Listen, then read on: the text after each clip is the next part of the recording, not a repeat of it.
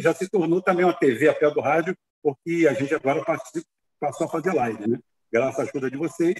É, espero que todo mundo esteja aí adquirindo os números da ação entre amigos para o nosso grande portal. E o nosso portal, inclusive, vai comportar exatamente uma partezinha sobre esportes. Nós vamos colocar, cada um, vamos colocar os colunistas, vamos dar os blogs e vamos ser hospedados é, num provedor russo exatamente para evitar aquela sacanagem do YouTube, a sacanagem de tudo, e nós vamos estar aqui. Então, entrem lá, como diria o João Kleber, para, para, para, para, só tem cinco números, gente, para acabar. É mentira, muito mais que isso, tá?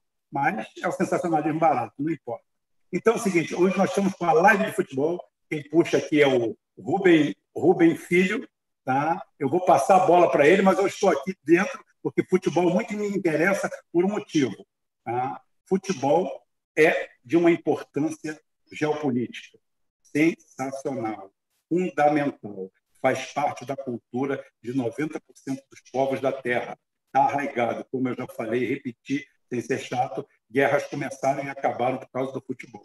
Gosta você ou não, acho você isso idiota ou não. E tem uma coisa, você não precisa é, dizer que não gosta de futebol para parecer elitista alguma coisa como se futebol, futebol faz parte sim a cultura nossa, não só popular. Tá? Então, vou passar para o Rubem aqui e ele toca a bola e apresenta os convidados de hoje aí. Rubem. Boa noite, boa noite, bom dia, boa tarde, boa noite, como você disse, a todos os eh, convidados, a galera aqui. A gente vai comentar, a gente já começou a semana passada fazendo uma live sobre futebol, falando da questão principal que está em alta, da questão da MP do futebol, mas essa semana a gente teve outras bombas, né? A questão da Globo dizer que não transmitiria jogos do campeonato estadual mais, que a Globo ia romper o contrato. Tipo assim, se é realmente isso, se a Globo quer realmente chutar o pau da barraca, se é só uma guerra política, se é só uma uh, confusão, a gente vai debater tudo, eu tenho alguns argumentos, tal, mas primeiramente vou apresentar toda a galera. Boa noite, Gabriel. Uh, uh, eu vou chamar de Gabri Gabriel e Gabriel Andreso, estou acostumado a chamar de Andreso, o, Gabriel Macena, só Gabriel. Boa noite, Gabriel. Boa noite, pessoal. Um prazer estar aqui. Queria agradecer o convite aí do Ruben, do Christian. E é uma satisfação grande estar aqui conversando, trocando ideias sobre futebol, que, segundo Darcy Ribeiro, é onde o povo sente a sua pátria, né? É onde o, o único reino que o povo sente sua pátria, do patrão ao empregado, todo mundo gosta de futebol no Brasil. Então, é, é muito prazeroso estar aqui discutindo isso aqui com vocês. Beleza. Agora, boa, noite, Gabriel Andres, um dos caras que eu convidei aqui. O Gabriel Andres, que é um cara que está muito habituado a esse futebol raiz, como podemos dizer assim, futebol das divisões inferiores, futebol muitas vezes invisível, a mídia e tal. O Andrés ajuda a dar uma visibilidade legal com o trabalho que ele faz, fez na Rádio Fute Rio durante muitos anos, agora na Rádio Super Torcida. Se os times de menor investimento têm um pouco de visibilidade, eu acho que muita importância tem devido a esse cara. Então, é um prazer ter você aqui, Gabriel Andreso. Boa noite. Boa noite, Rubem. Um abraço para você, para o Gabriel, para o Lima, é, para o Chico, enfim, para todo mundo que está ligado aqui junto com a gente, para o Rubem, enfim. Obrigado pelo convite mais uma vez, por me, me trazerem aqui para poder falar sobre isso. Espero que a gente possa realmente conversar aí nessa próxima hora, hora e pouquinho, para falar um pouco sobre é, essa realidade né, dos clubes de menor investimento, que, como você falou, estou acostumado a acompanhar, mas na verdade é um impacto no futebol de maneira geral. Eu posso falar dos times de menor investimento por uma questão de costume, igual você falou, mas a verdade é que isso impacta no nosso futebol de uma maneira é, completamente. É, de uma maneira imensa, né? Então a gente vai tentar, é, nesse tempinho, falar um pouco sobre isso. E mais uma vez agradeço pelo, é, pelo convite. Só para começar, falar que para os clubes de menor investimento, é, eu acho que essa discussão ela tem que começar pelos clubes de menor investimento, porque sem eles a verdade é que o futebol brasileiro não, não pode existir, não só no Brasil, mas em qualquer lugar. A gente estava até falando em off que os jogadores em geral eles são, eles tendem a ser mais formados por clubes menores do que pelos clubes maiores. Os maiores eles ficam com um produto só que é um produto gerado na base, muitas vezes, de clubes menores, de clubes de menor investimento.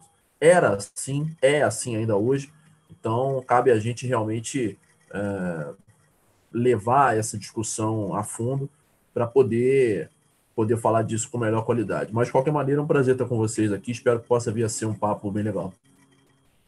Também apresentar o Anderson Lima, que é também jornalista, teve ali, estava ali muito próximo ao Duque de Caxias, que foi um time que durante muito tempo é, chegou, chegou uma série B de brasileiro, chegou a um topo, podemos dizer assim, depois voltou para a base da pirâmide de novo. O Anderson Lima viveu muito disso lá dentro como torcedor do Duque de Caxias, como jornalista que cobriu ali o Duque de Caxias.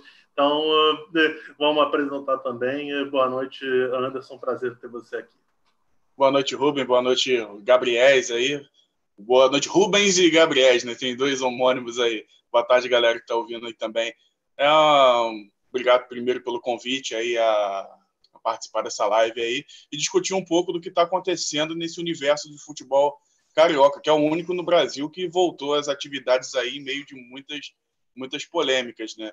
Muita gente discute a questão de transmite ou não transmite, é, milhões para os quatro grandes e esquecem que o futebol do Rio de Janeiro é feito por mais 12 times na primeira, mais 19 na segunda, mais não sei quantos na terceira, na quarta.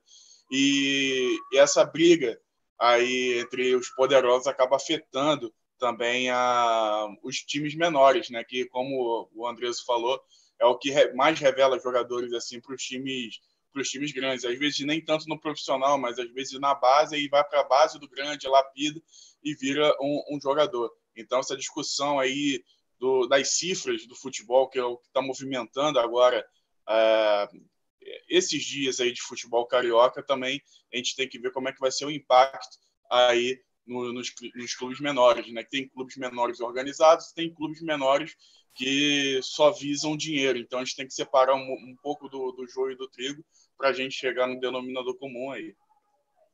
Beleza, apresentar o Chico também. O Chico já teve semana passada aqui nesse debate sobre o futebol. Prazer ter você de novo, Chico. Prazer é meu de participar aqui com vocês. Boa noite, Gabriel, Gabriel Andreso, Anderson, Rubem, Rubem, todos que estão assistindo. Christian, que está na retaguarda nossa aqui. E pegando o gancho de todo mundo, é, é exatamente é, o ponto que, para mim, é que a gente tem que bater, que a gente tem que lutar mais, é exatamente pelos clubes pequenos, né? porque nós já temos um país que, que com grandes desigualdades e com problema crônico na educação e mais ainda na educação de base, né? Então, é, esses clubes pequenos acabam exercendo uma função social importante. Às vezes, ele é a única tábua de salvação de uma criança que está para se perder, mas aí ele tem aquele clube próximo da cidade, e aí, ele, às vezes, ele pode optar é, por um caminho, escolher entre um caminho errado e, e, e, uma, e um esporte, entendeu? E assim como nós também não podemos comparar é, o Brasil de dimensões continentais, com suas peculiaridades, com suas, das suas regiões, das, da, da, dos milhares de, de, de, lugarejos. Né? Nós não podemos comparar o Brasil com a Espanha, com um país da Europa que tem uma Superliga e né? nós temos outro temos que dar outro tratamento para o nosso futebol, né? de acordo com a nossa característica. Né? Então, vamos desenvolver muita coisa dessa linha, esmiuçar, tentar, tentar esmiuçar também muita coisa da, até onde vai esse interesse da Globo, até onde vai o interesse dos clubes. Vamos debater, tentar é, clarear alguma coisa nesse sentido também. Beleza.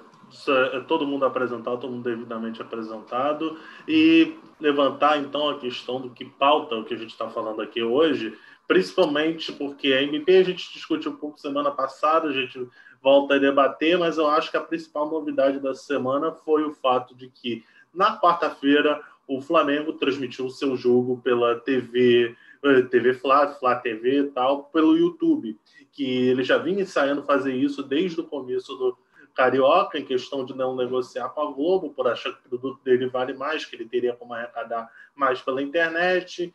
Enfim, O Flamengo está no direito dele. O Flamengo, ninguém é obrigado a vender os seus jogos tal, e o Flamengo exerceu um direito dele. Aí teve a questão da MP, a gente debateu uma guerra política que se iniciou, e aí a guerra política se inicia com o Flamengo procurando o presidente para poder jogar do lado dele, para editar um MP que o favorecia. O Vasco teve acompanhando, mas o Vasco, sinceramente, eu não entendo por que o Vasco seria talvez favorável à MP nesse momento. O Vasco não tem mais o que vender, tem direito de TV até 2024, o clube que está quebrado financeiramente, acho que não pode estar abrindo mão de 18 milhões por ano, mas enfim, é, a lei, a lei foi é, a MP foi editada, só que é uma medida provisória não vira lei automaticamente. Então, para virar lei ou não, teria que, hum, tem que passar pelo Congresso. E aí você forma uma guerra política, uma guerra que aí foge os, as quatro linhas. E aí você teve a questão, sim, a questão totalmente fora de campo. É uma guerra de lobbies mesmo. E aí você teve o Flamengo contra a Globo, basicamente. E aí, por esse lado, Flamengo contra a Globo, eu acho que a Globo teria condição de ganhar esse debate e deixar como está. Só que uhum. o que aconteceu? Outros times entraram nessa guerra com, a, com o Flamengo. Os times do grupo Turner, do grupo do esporte interativo, entraram ali junto com o presidente, fizeram a reunião e deram apoio à MP. Então, o que aconteceu? A Globo, de repente, se viu isolada, porque os times a favor dela, o Fluminense, o, o Botafogo, entre outros, estavam na dele. Ninguém foi no Congresso lá pressionar ninguém, ninguém falou nada, tal. Estava ali na dele. Então, o que, que a Globo fez? Pode ter feito nesse caso do Carioca. A gente vai avaliar se vocês acham que de repente é isso ou não. Eu vi esse argumento dando os créditos no, no canal do Biratã Leal, que é jornalista e tal. E ele falou: a Globo pode estar querendo montar basicamente uma trincheira de clubes para eh, jogarem com ela para poder a, a proteger. Então, o que, que ela faz? Ela bota uma medida para prejudicar o Fluminense, o Botafogo, as federações, principalmente, as federações que de fato são as maiores prejudicadas e que têm um poder político muito grande, as federações, e que de fato no modelo os grandes perderiam, mas não, eu acho que nesse modelo o único perde-perde, vamos dizer assim, o único 100% perdedor seria uma federação. A federação não arruma nunca mais um contrato desse tipo como ela tem com a Globo. Então a, a, Globo tira ali e fala: Ô federação, procura o seu político lá que você ajudou a eleger e bota o seu voto para mim. Não adianta depois chorar, tal, que aí depois já foi. E aí o que acontece? A Globo traz essa turma toda para poder jogar com ela, eh, dirigentes de várias federações, clubes eh, pequenos que embora tenham menos poder, 20 clubes pequenos têm um poder razoável. Tem muitos clubes pequenos aqui do Rio que são clubes de políticos, são clubes ligados diretamente a políticos. E aí fala: ó, vem comigo, dá um voto aqui para mim, dá um voto para me ajudar. Então, eu acho que, acima de tudo, eu não acho que a Globo tem interesse de imediato de largar os estaduais. Não para 2021. Eu acho que pode ser ainda um projeto a mais médio e longo prazo. Eu acho que em 2021 isso não é viável. A questão de transmissões de TV, de coisa na internet, de conteúdo na internet, não é viável ainda comparado à TV aberta agora em 2020. Pode ser que em 2025 seja, mas agora em 2020 ainda não é. Tanto é que se fosse viável assim, o Barcelona, o Real Madrid, o Manchester City já estariam fazendo transmissão por internet, nenhum deles fazem, nenhum deles abandonou o modelo de TV. Então, acho que ainda é pouco viável. Enfim, eu vou passar a bola para vocês para poder comentarem Ô, sobre Ruben. essa questão. Beleza.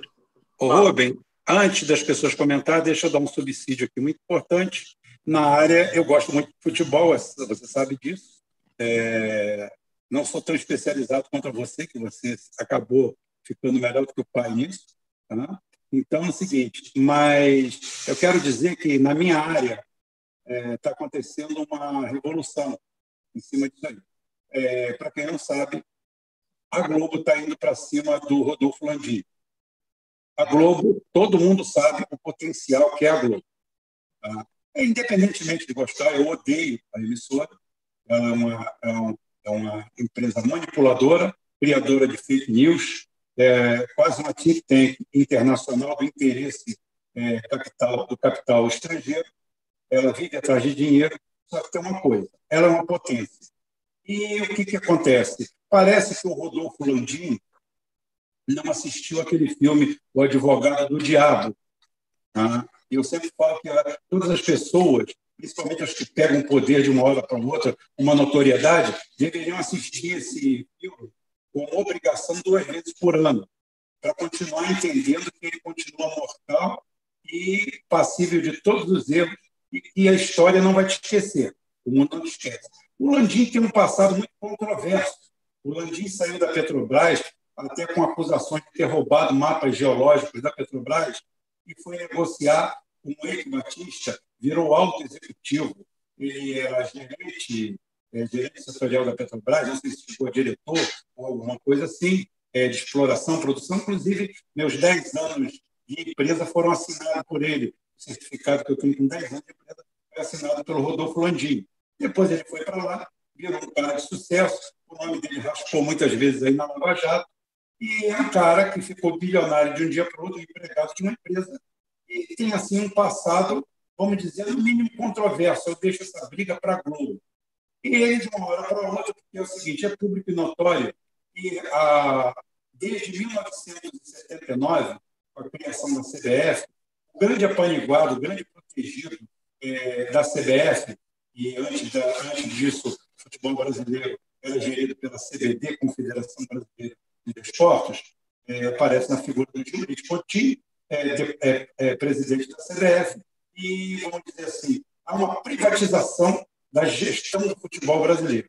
É muito melhor que a CBD cuida de remo, de reco-reco, de samba de corda, e a, CBF, na teoria, era ótima. Ali começa o projeto, o projeto Flamengo da Globo na mão de Roberto Maria, inclusive quando ele desloca funcionários dele, como Walter Clark, na época, diretor da Globo, para cuidar dos interesses do Flamengo.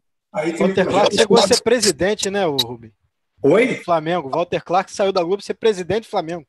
Isso. Então é o seguinte: tudo isso aí, ele, ele recebeu essa missão. Ele recebeu essa missão, a Operação Tóquio, que deu certo. Então é o seguinte: o Flamengo, para quem não sabe, até 1980, era o único grande time brasileiro, é, carioca que não tinha nenhuma repercussão internacional, nem nenhum título nacional de remonta. Vasco, Fluminense, todos eles.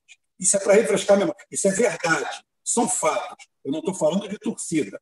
Eu sou um cara que tem um canal que as pessoas podem gostar ou não gostar, mas o meu canal, eu pauto ele pela análise fria. Então, o Flamengo deve toda essa grandiosidade que ele tem hoje ao Flamengo. Na realidade, na realidade, é, mesmo sendo empresas entre empresas, é, a gente fala que é o seguinte: existe sempre uma dívida de gratidão com alguém.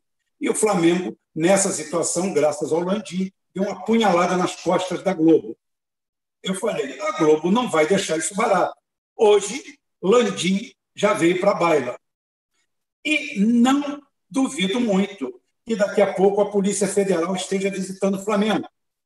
E daqui a pouco situações vão começar a aparecer. E daqui a pouco isso contamina o futebol brasileiro. E daqui a pouco, fudeu.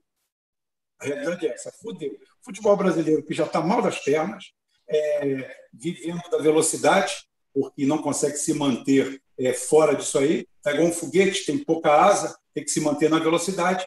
É essas atrocidades que a gente vê aí. Salários totalmente. Eu não sei se o salário de um milhão e meio, dois milhões é, é pouco ou muito. Para a nossa realidade é um absurdo.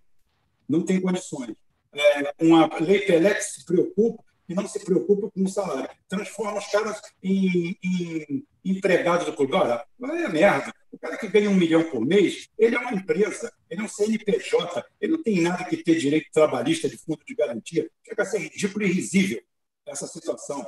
Tá? E é o seguinte: o que deveriam se preocupar é que ninguém, por exemplo, profissionalizasse um jogador ganhando menos de 3 mil reais por mês ou 4 mil por mês. Não. Todo mundo se preocupa com isso aí. E ficam esses os clubes pequenos que deveriam fazer o papel de feeder, né, alimentadores dos grandes, e fazer o papel que historicamente fizeram, sendo assoldados por é, doleiros fantasiados de fantasiados é, de empresário de futebol, porque a maioria dos empresários de futebol hoje não são empresários de futebol, não entendem nada de futebol, são doleiros, são lavadores de dinheiro sujo, e graças à lei Pelé, eles nadam de braçada. Ah, porque vamos tirar o jogador da escravidão. Olha, escravo que ganha um milhão por mês, eu queria ser escravo assim. Escravo que ganha 100 mil por mês, eu queria ser escravo assim. Só que aquela escravidão ajudava o fudido e simplesmente estava só ferrando um pouco o cara que ganhava mais, do topo da pirâmide, não a base. Aí acabaram com a nossa lei do passe e botaram a lei Pelé, porque na lei do passe o, o, o jogador levava 15% e o clube. Rapaz, o clube tira verminose, trata de dente cariado de 100, 200 garotos para tirar um profissional. Porra, é justo que ele ganhe por isso, seja remunerado. Não. Traba transformaram o, a Lei Pelé transforma o trabalho do clube de, em pleno capitalismo neoliberal em trabalho social, ou seja, o clube não tem que ganhar nada. E ainda para piorar ainda, nós temos essas gestões ditas amadoras, aonde é, cidadãos que mexem com 30, 40, 50 milhões de reais por mês não são remunerados. Morde aqui que sai Coca-Cola, né? Todo mundo sabe o que é isso. Todo mundo sabe que o jogador que ganha um milhão não ganha um milhão. Ele, se ganhar 500 mil, ele lamba os beijos. Eu conheço um jogador profissional aqui da cidade que o máximo que ele levou até hoje foi 40% do contrato dele. O resto fica na casa do empresário e o empresário divide com todo mundo. Ou seja, o futebol brasileiro está podre podre, de cima e embaixo, apodrecido. E talvez essa, essa, essa, essa cartada de gênio do nosso amigo Landim provoque uma hecatombe no futebol através da Globo. Ele comprou briga com alguém muito maior do que ele, muito mais canalha do que ele, muito mais bandida do que ele. Não que ele não seja, mas eles são bem mais. É isso aí, gente. Quem quiser comentar, toca o barco. É, eu vi, Rubem, é, você falando aí dos clubes pequenos, eu vi inclusive análises bizarras, por exemplo, como do PVC, que é tido como entendido do futebol brasileiro, falando que os grandes são escravizados pelos pequenos no atual formato, quando na verdade é o contrário, né? Os pequenos sempre serviram de sparring para os grandes, para tomar porrada e, e, goleadas aí. Os talentos dos clubes pequenos são transferidos para os clubes grandes, que acabam se beneficiando mais no final da, da equação. Enfim, é muito longe da realidade aí o que o PVC falou. Não é, o Gabriel, em cima disso que você estava falando, foi até bom você citar esse exemplo do PVC. É, só para entrar de vez nesse assunto, é, é claro que é, é, tudo que a gente tem visto nos últimos dias, na verdade nas últimas semanas, né? Que vamos, vamos jogar real. Aqui no Rio, todo mundo eu imagino que seja daqui do Rio de Janeiro. A gente, em primeiro lugar, a gente também tem que admitir que a gente é, o nosso campeonato doméstico, vamos dizer assim, o nosso estadual, ele infelizmente não é nenhum grande exemplo de organização. Não estou aqui querendo justificar absolutamente nada, eu sou um cara que é completamente é, contra essa narrativa de fim de campeonato estadual. Ah, porque o estadual tem que acabar. É, ah, porque os times pequenos é, é, escravizam os grandes, que nem você citou que o PVC falou. E, inclusive, vou até mais além. Lembro de um tweet do presidente do Bahia, ele fez uma thread no Twitter falando que realmente o caminho é que ele agradecia, que ele se dizia agradecido é, pelo fato de que existe agora SMP e de que existe, por conta da SMP, a, a, saída da Globo do campeonato, enfim, que isso pode significar o início do fim do campeonato carioca. Eu já vou entrar nesse assunto. Mas ele falou que ele se sentia é, muito aliviado, porque ele via esse tipo de coisa acontecendo, ainda que pelo motivo, vamos dizer, meio torto, que foi essa, é, é, essa cisão entre Globo e Federação de maneira muito, é, muito imediata, né, muito no susto, é, mas que ele dizia que os clubes grandes não podiam ser reféns, não podiam sustentar zumbis desportivos. Esse foi o termo que ele usou para se referir aos clubes de menor investimento. Veja bem, zumbis desportivos como se fossem mortos-vivos, como se fossem parasitas, como se fossem clubes que não têm o menor tipo de compromisso com a formação de atletas ou que tivessem lá só para fazer número. Eu só estou pontuando isso aqui para é, entrar na discussão. É, então, infelizmente, essa narrativa ela vai ganhar força, ela continua ganhando força. Cada vez mais gente fala em fim do estadual e acha que o fim do campeonato estadual seria um tipo de solução. Só que, pelo menos aqui no Rio, infelizmente, embora eu seja totalmente contrário, a organização por parte da Federação de Futebol do Estado do Rio de Janeiro no Campeonato Carioca faz com que essas pessoas tenham um ponto. Só aí o trabalho que a gente tem, que eu, por exemplo, no Twitter falo muito, quem quiser, alguns me seguem, né? É Gabriel Andres, quem quiser pode seguir. É, e também na minha função de jornalista, de tentar é, é passar informações dentro é, daquilo que a gente consegue e emitir opinião, é mostrar que o problema não está no campeonato estadual. O problema está na organização de um campeonato estadual. Um formato como esse que a gente tem aqui no Rio, ele não se sustenta mais há anos. Então, quando você tem um formato que é ruim, que é deficitário, quando você tem estádios vazios, quando você tem um produto que, ah, beleza, a audiência está lá no alto. Eu lembro que há uns anos atrás a federação, é, é, é a gente tinha públicos de 3 mil pessoas, 4 mil pessoas, 5 mil pessoas, acho que foi 2018. O primeiro jogo que foi dar mais de 20 mil pessoas foi a semifinal do campeonato. O resto do campeonato todo deu dois jogos com 10 mil e o resto menos que 10 mil. E aí o, jornal Globo fez uma notícia sobre isso, falando que era o oitavo, é, o oitavo melhor índice de, de público, de média de público no estadual, atrás até do campeonato catarinense, paraibano e outros tantos. É, e aí o Rubens Lopes emitiu uma nota dizendo: não, mas é, é, tem que entender que, pelo menos em relação à audiência na TV, está uma maravilha. Nunca se vendeu tanto pay-per-view, nunca se vendeu tanto pacote. As audiências da TV são ótimas, quer dizer, o que vale é o torcedor de sofá. O que vale é, é, é, é a venda do produto. Quer dizer, eu, eu, sempre sou um cara muito cuidadoso na hora de chamar futebol de produto, né? Mas eu entendo que é um mercado e tudo mais. Mas é, a narrativa ela já estava aí. A narrativa por parte dos, é, dos dirigentes, das pessoas que comandam o nosso futebol e que agora a gente está vendo é, com o absurdo que é, por exemplo, se cobrar 10 reais para ver um jogo de semifinal de clube de campeonato carioca e depois ter que estornar o dinheiro dessa galera porque tiveram a brilhante ideia de botar o jogo no YouTube mais tarde de graça para todo mundo ver. Então, só estou dando um exemplo para falar o quanto que a organização do futebol do Rio de Janeiro acaba é, fazendo com que muita gente é, pense dessa forma. Mas é, se atendo ao fato de que é, esse campeonato, de que essa mudança ela vai fazer diferença para os clubes pequenos, eu vi muita gente falando que os clubes pequenos vão acabar. Esse vai ser o fim dos times pequenos, o fim dos times de menor investimento. Eu não acredito, é, não acredito nisso. O Gabriel Macena está aqui citando que a média de audiência do Campeonato Carioca na Globo em 2019 foi de 26 pontos, quer dizer, uma média muito boa. Tem novela que não dá isso. Né? E é um mês perdido, né, o Gabriel? É um mês perdido de carnaval, verão, todo mundo na rua. E aí o Campeonato Carioca alavanca a audiência da Globo. Claro, claro, sem dúvida. Então muita gente acaba vindo e é natural que assista na televisão e eu acho que tem que assistir na televisão mesmo.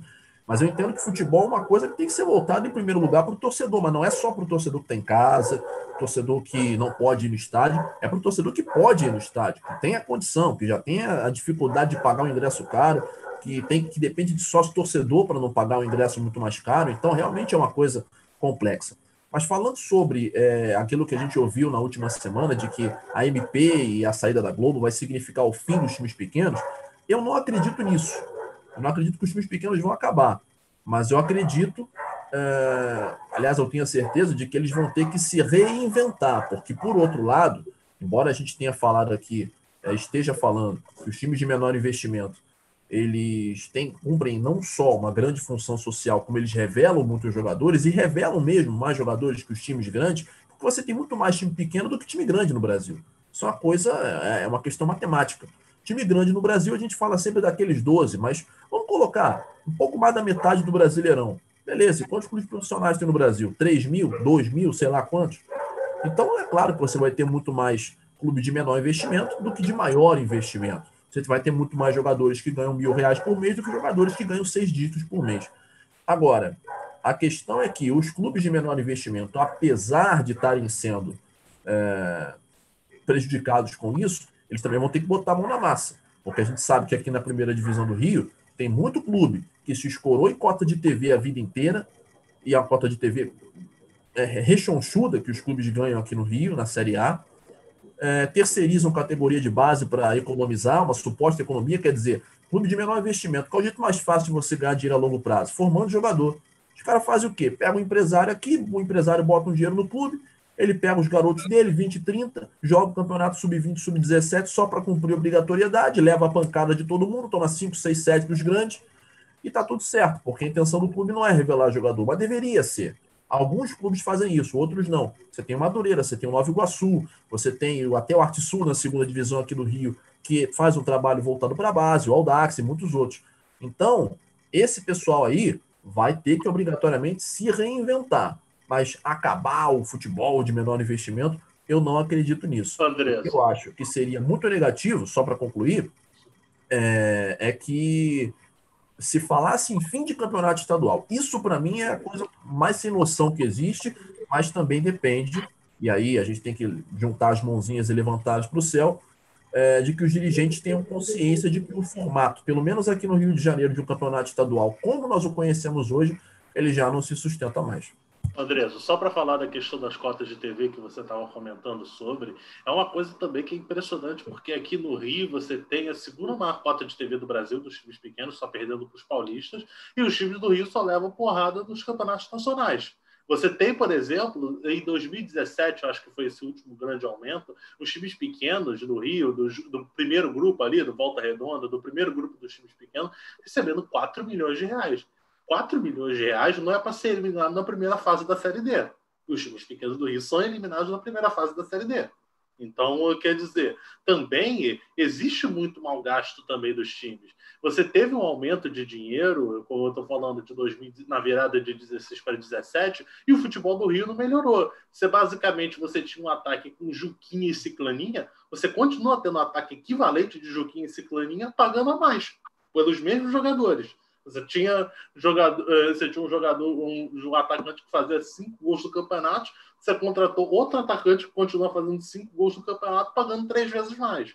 Então, realmente, por um lado também, a gente tem que pensar como é que algumas federações, por exemplo, o campeonato. Eh, campeonato Capixaba não, é um exemplo ruim, mas alguns campeonatos do Nordeste. Campeonato do Nordeste que o time recebe, sei lá, 500 mil de cota que seja, os caras estão ainda progredindo no, no, campeonato. Também você receber 4 milhões, eu sinceramente acho que para um eh, Volta Redonda da vida, outros times pequenos, eu acho 4 milhões bastante. Pelo que é produto do Campeonato Carioca dá, eu acho que 4 milhões é um dinheiro muito bom e que os times não justificam a exceção do próprio Volta Redonda que está ali lutando para subir da C para B, não sei o quê, os outros não justificam. Madureira já recebeu. Acho que. Não, Madureira não. Madureira tem valor mais baixo. Nova Iguaçu já recebeu essa cota. O Boa Vista tem investimento absurdo. Boa Vista não sai da Série B. Então, tem outros. E, realmente, eu acho que também existe uma má gestão do dinheiro. Você envia ali dinheiro, você sai botando dinheiro e é, não é, sai gastando de qualquer forma porque tem muito. Enfim, Chico, o Anderson ainda não comentou. Eu acho que. Eu ia até. Eu ia até falar sobre essa questão de, de grana, né? Que tem alguns clubes que, que realmente investem, no caso da, da portuguesa mesmo. Ela está investindo no seu estádio, está com um bom elenco, está com um bom time, pode fazer bonito na Série D, por exemplo. Agora, o, o Madureira recebe e, e não sai, não sai. Foi rebaixado da Série C, não passou de fase na Série D. O Nova Iguaçu recebeu, foi quinto lugar no campeonato carioca um tempinho atrás. Faz um bom trabalho de base, o trabalho de base deles é invejável, tem certificação da CBF e tudo mais, mas não consegue montar um time no profissional. Tanto é que foi rebaixado, vai jogar a Série B1 se tiver Série B1 agora esse ano. Ou seja, vai, varia de gestão. O Boa Vista recebe muito dinheiro, tem um ótimo investimento, mas não consegue sair da Série D, como o Rubem falou. E não chega nem perto de sair. E, e, não é aquilo, pô, perdi o acesso num jogo com um time com 10 mil pessoas no estádio no Nordeste. Não, não passa nem da primeira fase. Ou seja, é, é, é muito dinheiro e os clubes não conseguem, não conseguem fazer uma boa administração. Ou seja, também, por exemplo, recebia menos, investia mais jogadores do, dos locais ali, das suas cidades, das suas regiões. Recebeu mais, começa a investir em medalhão, jogador já acima de 30 anos de idade, jogador de nome que não tá, não vai, não vai responder aqui dentro do, do futebol do Rio de Janeiro. Ou seja, isso, eu amarrando tudo isso que o Rubem falou, ou seja, é, os times pequenos recebem, recebem até mais do que os clubes grandes paranaenses, Paraná, Curitiba, Atlético, Lá recebem menos de um milhão, se eu não me engano. E aqui os times pequenos ganham quatro, ou seja, quatro vezes mais, e não conseguem montar um, um time que chegue próximo. Né? é, é muito da gestão também e, e os times menores agora que se conseguirem fazer uma gestão, já vem de muito tempo fazendo uma gestão é, exemplar, uma gestão boa, profissional, vai tirar de letra essa diminuição de cotas. Agora, quem sempre se escorou, como o Andrés falou, nessas cotas, aí vai ter um baque muito grande. Eu acho o seguinte, eu concordo com vocês, mas eu vejo também o seguinte: antes de você chegar na parte da gestão do clube, que isso aí a gente infelizmente não tem como interferir, né? Isso é muito particular. É, é o clube que vai dar a diretriz, né? Antes disso, você tem uma federação de futebol, né? Antes de você pensar na gestão particular, individual de cada um, você tem que pensar o seguinte: existe uma federação que cuida do maior evento, do maior produto que você pode ter, que é o campeonato estadual, para esses clubes, no caso. Né? E essa gestão que vem antes, ela está sendo desastrosa. Nós temos nós estamos seguindo aí uma, uma, anos e anos e anos com campeonatos deficitários, campeonatos horrorosos, mal administrados, mal pô, desequilibrados, entendeu? Completamente tem, é, com, com, uma série de, de, de, de erros, entendeu? E, eu, eu, não, há, não há uma preocupação em, em, em promover. Acredita-se aqui que é, é, é o tipo, é, é, é, o reflexo do Brasil, né? O Brasil anda sozinho. Então você acha que o, ah, o campeonato carioca é o mais charmoso do Brasil, ele anda sozinho. E não pode ser assim. E isso depende da federação. Quem organiza junto com a televisão, que parece que é um plano para destruir mesmo, porque cada ano que passa você vê o produto de uma forma pior e pior, né? Sem, sem aquele suporte que você tem que ter. A primeira coisa foi acabaram com qualquer transmissão de time pequeno contra pequeno, considerado pequeno. Né? Você não tem como, como assistir um jogo de, de, de, de, de um time pequeno ser, é, pela, pela, pela, pela Globo, mais um pequeno contra um pequeno, né? pela, pela TV aberta, que compra esse direito. Né? Então, uma série de, de, de, de coisas. Tentaram até um tempo aí passar, mas eles querem destruir. Entendeu? E aí você vê o resultado disso. Você tem uma federação de futebol gozando de saúde financeira, botando dinheiro pelo ladrão, e os clubes, porra, é, quebrados, não só os pequenos. Inclusive os clubes grandes também devendo quatro vezes salário, né? Os clubes grandes também estão quebrados, né? a exceção do Flamengo. E aí, não por acaso, você tem que deixar uma pergunta aqui para o pessoal. Você sabia que o, Flamengo pode ser o, virtual, vai ser, não sei se vai ser, mas pode ser o campeão esse ano. Você sabia que o Flamengo jogou todos os jogos no mesmo estádio? Eu quero saber qual é o campeonato no mundo que um clube joga todos os jogos no mesmo estádio. E se esse campeonato pode dar certo em algum lugar. Isso da questão dos times não jogarem em campo, o Andrés, o Anderson, que também estão nesse meio, passaram por essa questão que foi principalmente. O Andrés pode me corrigir, mas eu acho que foi 2008 ponto que teve um ano que a Globo uh, botou que os times grandes só jogariam no Maracanã, no Engenhão e São Januário. Acho que Volta Redonda também. Acho que foi 2008, né, Andrés? 2008. a partir de 2008, 2008, né? Porque começou a ter as exigências da, da Globo, do Sport TV, enfim. É, porque a partir de 2008 é que os jogos passaram a, a ser transmitidos no pay-per-view os jogos de todo o campeonato. Não sei se foi 2008 ou 2009 que isso começou, que até os jogos entre pequenos começaram a passar no pay-per-view. Foi 2009, é... Andres, começaram a passar no pay-per-view. 2008 foi quando aumentou de 12 para 16. Exato, que foi quando surgiu essa é, regulamentação, que, é, que é outra coisa que ajuda um pouco a entender como é que está o cenário do Campeonato Carioca hoje, como falou o Chico. É, e, aliás, acho que esse é um ponto fundamental da discussão, que é a gente entender que aqui no Rio a gente tem um, uma federação que que ela acaba desvalorizando o próprio campeonato com todas essas é, invencionices, vamos colocar assim. Primeiro de você colocar, por que o campeonato carioca passou a ter 16 times? Ele sempre teve 12. Ficou anos tendo 12. É verdade que teve um ano ou outro teve 16, mas a partir de 99, se eu não me engano, que foi quando a Globo entrou no, no campeonato de vez, ele passou sempre a ter 12 clubes e ficou aí, você põe logo direto? Não sei se alguém falou, desculpa, não entendi. É bom, eu, eu fiz com dedo de moça. É, e eu. Segue, segue. Ah, não, tá beleza. Eu acho, eu não é, sei beleza. se com maçã ou com maracujá. Só para continuar, então. A branca do maracujá. O, o lance do, do, do, Campeonato Carioca de 99, a partir daquele ano a Globo entrou. E foram realmente 12 anos, é, foram 12 clubes a partir daquele formato que a gente consegue é, é, conhecer, né? Que são Taça Guanabara, Bota na panela de semifinalista, finalista e o campeão é, direto na finalíssima. Taça Rio, a mesma coisa. Abrir, é, aquilo de fora virou um plástico. No final, e dentro ficou um negócio transparente bonito. Campeão de carapulho e faz o e faz o campeonato, faz a decisão. Não, quando você cozinha o amarelo, vira um Então, assim, a parada toda, para mim, ela resume o seguinte ponto. A partir do momento que você aumenta de 12 para 16, por que aumentou de 12 para 16? Aquele não tem gosto, aquele é colado. Serve para você fazer geleia. A intenção era você agradar. É natural, você fazem parte da, da federação.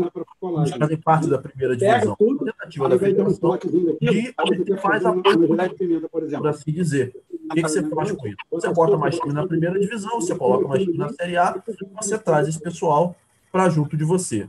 E trazendo esse pessoal para junto de você, você tem a condição de se. É, não vou nem falar que de se perpetuar no poder, mas você tem o apoio político necessário para é, é para jogar o jogo que se joga fora do campo. É, então, assim, dentro do, do, do, do, do campo político, a história foi, foi essa. Só que quando você aumenta para 16 times, você tem um desequilíbrio. Porque você tinha no campeonato de 12, um claro, os grandes continuaram ganhando, mas os pequenos ainda faziam uma frente, montavam boas equipes. Quando você tem um campeonato de 16, você espalha um pouco essa. É, aliás, espalha muito é, a força de cada time pequeno. Porque cada time grande se sustenta como pode. Mas os pequenos, eles vão fazendo a mesma coisa, vai ser basicamente a mesma coisa para todo mundo. Então você espalha um pouco mais. E você acaba desequilibrando o campeonato e fazendo muito jogo que não vale nada. Se um campeonato de 12, às vezes, já tem os jogos das últimas rodadas que são meio monótonos, você imagina o de 16. Então, fizeram com 16. E aí, coincidência ou não, a gente começou a ter menos índice de audiência, estádios mais vazios, regulamentos que é, se remendavam uns nos outros numa tentativa de tentar fazer uma coisa atrativa e o campeonato perdeu em atratividade. Então, aconteceu o que passou a acontecer a partir de 2017, que a federação inventou essa seletiva, que é fazer o quê? Que eles não gostam de chamar de seletiva porque oficialmente não pode ter seletiva para estadual. Então eles chamam de fase preliminar, mas é o quê? Você pegar o time da segunda divisão, ele não sobe direto, ele tem que jogar um torneio contra os times que ficaram em último na primeira divisão do ano anterior e aí ver quem sobe, é, quem joga a fase principal e quem joga a segundona de novo. Só que quem joga a fase principal, joga a fase principal logo depois da seletiva.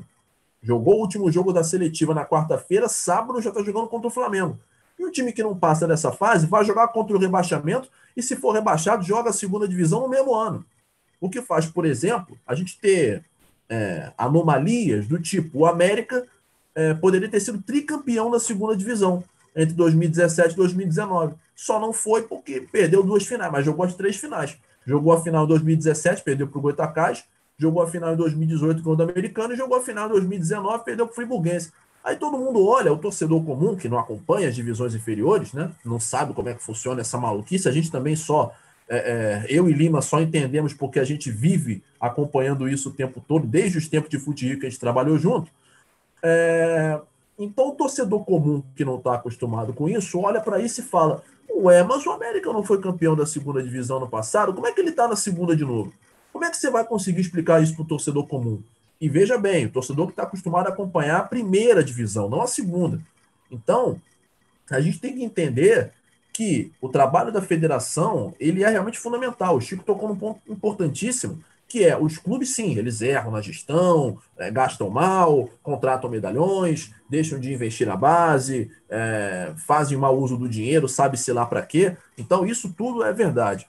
Mas o ponto principal é que a gente tem uma federação que não valoriza o seu campeonato por causa de é, é questões políticas e, como eu falei agora, o lance da Globo. Porque o campeonato foi de 12 para 16 para você tentar é, é, ter esse apoio político. Só que a Globo já não gostou. Aí inventaram a seletiva para vender para todo mundo. O campeonato tem 12, mas não tem, tem 16. Sábado teve América e Nova Iguaçu, que foi ontem. Ninguém sabe da existência desse jogo, mas aconteceu. Valia pelo grupo do rebaixamento e Nova Iguaçu caiu. Segundo grupo do rebaixamento. Pois é. E a Globo, claro, não fala nada disso porque é como se não fosse com ela.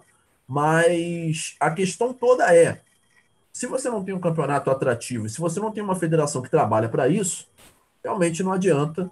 É, é, o clube pode fazer o, o, trabalho profissional que ele quiser. Você tem que ter um exemplo que parte de quem organiza o campeonato. Quem organiza o campeonato aqui no Rio é a federação, que também, mais do que ninguém, se escorou no dinheiro da Globo por muitos anos, mais do que os clubes, para fazer o campeonato. Agora não tem dinheiro da Globo. Pergunta agora é o que, que a federação vai fazer. E o André, só complementando também, né, que também escorado aí na, na questão do dinheiro das cotas de televisão, a federação fez uma revolução na, nas divisões do Campeonato Carioca, né? Então esse ano teve uma teve uma, um arbitral, né, que, cria, que criou a série A2, que teria a cota de televisão da Globo. E agora que não tem mais essa cota de televisão da Globo, o que, que eles vão fazer? Vão acabar com a A2? Vai manter a B1? Isso não sabe. E tanto no arbitral, eles foram bem claros para os clubes: olha, vão subir oito da B1 para a primeira divisão, vão receber cotas. Mas se o Flamengo assinar, a cota vai ser maior, tipo, meio que pressionando, botando contra ao Flamengo. E acabou que a Fed se juntou ao Flamengo, arrumou uma briga com a, com a Globo, aí a Globo tirou, agora a Fed não sabe para quem vai, digamos, abanar o rabo. Se é para a Globo, que tem o dinheiro que ela precisa, ou se é para o Flamengo, que é o maior clube da federação dela, né? Que é o que leva mais gente ao estádio. É uma situação muito complexa aí e os clubes menores acabam ficando à mercê disso, né? Inclusive para ano que vem teria essa, essa, essa revolução, como digo aí, da, do, das divisões do campeonato carioca e agora ninguém sabe como vai ocorrer, como falou... a federação vai fazer. Complicado. Você falou dessa questão das divisões, aliás, é uma coisa que aqui no Rio virou várzea de 2016 ah, para cá. Virou de 2016 eh, até 2016, a gente tinha um modelo que funcionava muito bem no Rio, funcionava muito bem não, mas funcionava. Era um modelo, a primeira divisão, com 16 times, a segunda e a terceira com qualquer time que, conseguir, que quisesse entrar, começar tal, e os rebaixados da segunda divisão. Acabou. Para mim, já estava bom demais para o estado do Rio de Janeiro. Mas, enfim, inventaram uma quarta divisão para poder você inventou ali uma terceira e você criou ali meio que uma quarta divisão. A primeira edição foi uma tragédia em nível técnico, e as outras foi, pareceu a primeira. Então foi é, é, você tem jogos ali de times que não tem nível nenhum para jogar profissionalmente que foram abraçados pela federação do tipo vem vem vem jogar tal Teve uma época que a filiação à Ferja custava algo em torno de 500 mil reais. Era surreal também o valor que custava. Mas depois passou a custar só 25 mil reais. Então, qualquer um, qualquer grupo com algum, nem projeto, qualquer um, vou, vou brincar de ter um time de futebol. Paga 25 mil ali na federação, cadastra e vai jogar a quarta divisão. E aí, o que, que você tem? Você tem uma questão gravíssima aqui. A gente que mexe aqui no meio entende que são campeonatos que são criados basicamente para servir de eh, dinheiro ilícito para entrar, mercado de aposta, mercado de lavagem de dinheiro, a gente sabe que isso rola. Não precisa ser nenhum expert. É só você é dois jogos de segunda divisão que você vai notar nitidamente gente de apostador aqui, gente de apostador ali. Você vai em jogo em estádio que vazio que tem 10 pessoas, cinco são de mercado de aposta ali no estádio. Então os caras tudo ali, só mexendo ali, não sei o que tal. Teve até denúncia que saiu no Esporte Espetacular, da quarta divisão, de o Andrés vai lembrar bem quantos times que estavam envolvidos nisso aí, metade do campeonato estava envolvido em manipulação de resultado. Então, quer dizer, para que, que você cria um campeonato desse? Para que você cria um campeonato para poder ficar servindo? Eu, eu tenho que rir, porque é um negócio que não dá para levar a sério. Eu não consigo. É melhor rir para não chorar, porque, pelo amor de Deus, é um campeonato simplesmente criado para manipulação de resultado. Pois é, é, é, claro que a intenção não é essa, mas é, acaba servindo por quê? Porque você tem, é, como eu falei aqui, o pessoal conhece a primeira divisão, mas a segunda divisão poucos torcedores é, é, sabem que ela existe. Terceira, nem pensar. Imagina a quarta.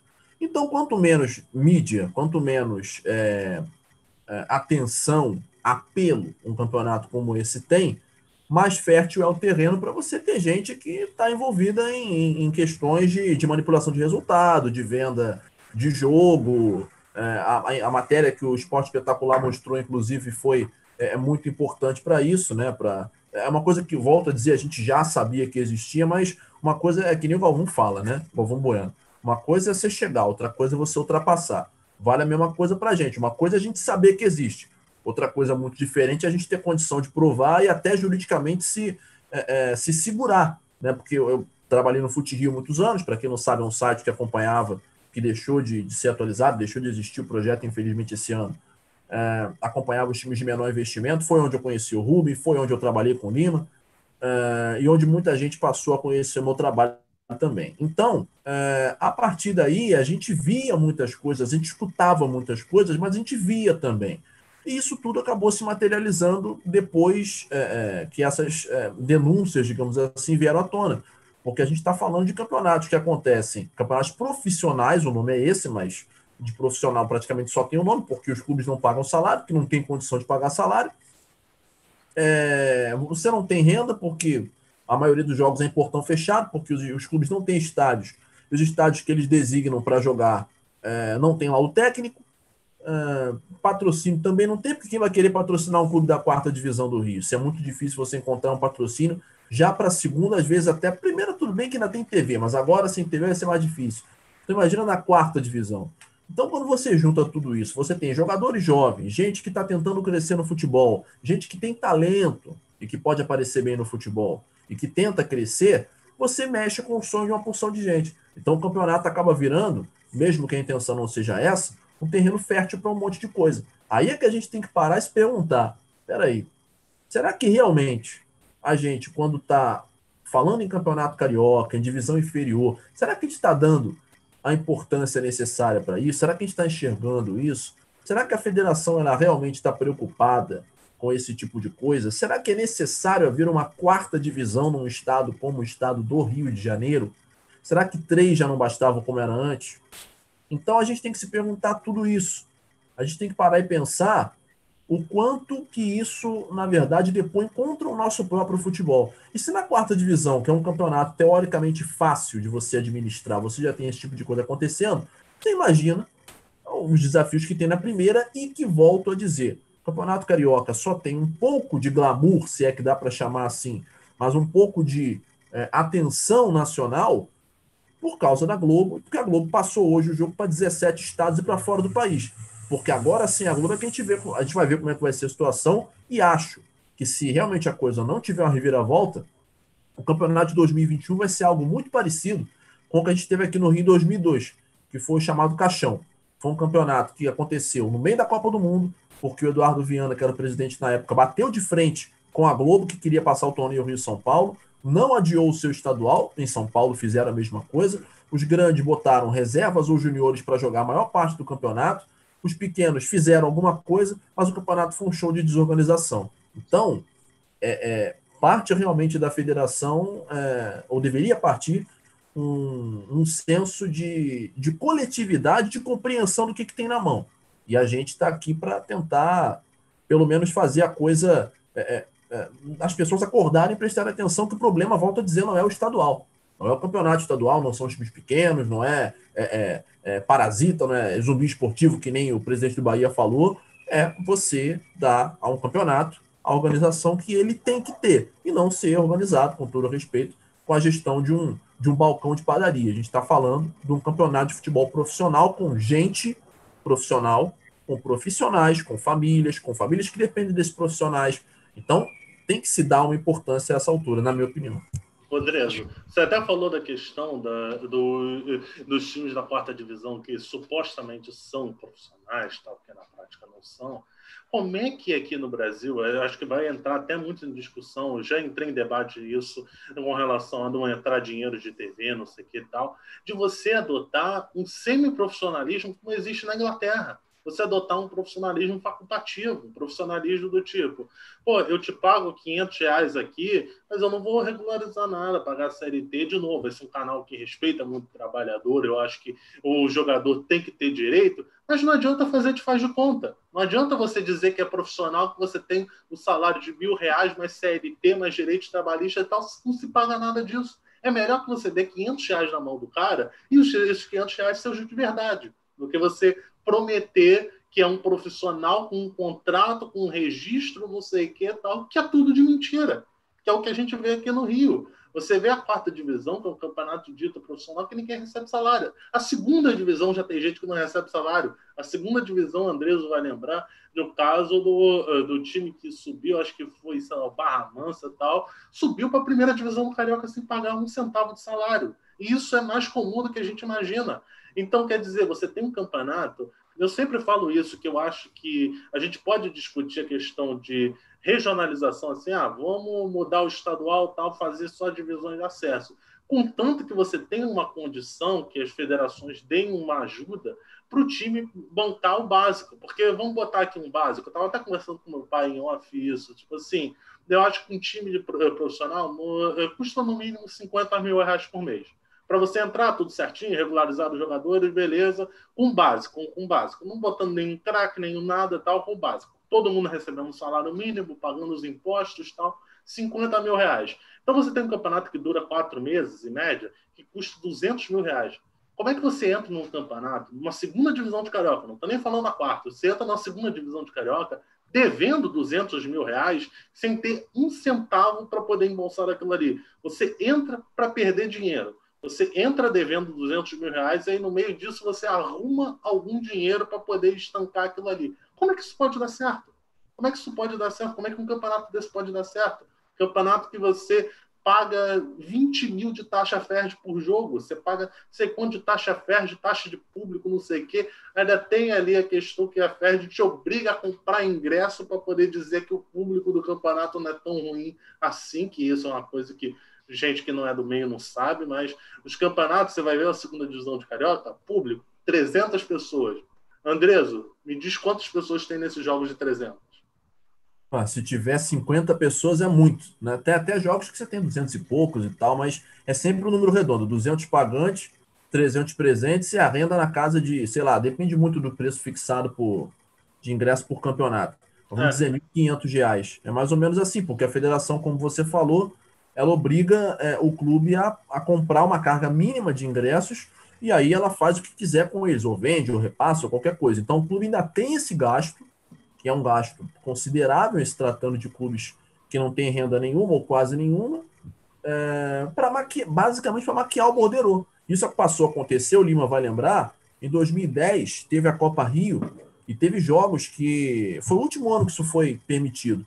Teve jogos que deram quatro pagantes, oito pagantes. Isso vinha no borderô, pagante, quatro, presente, doze.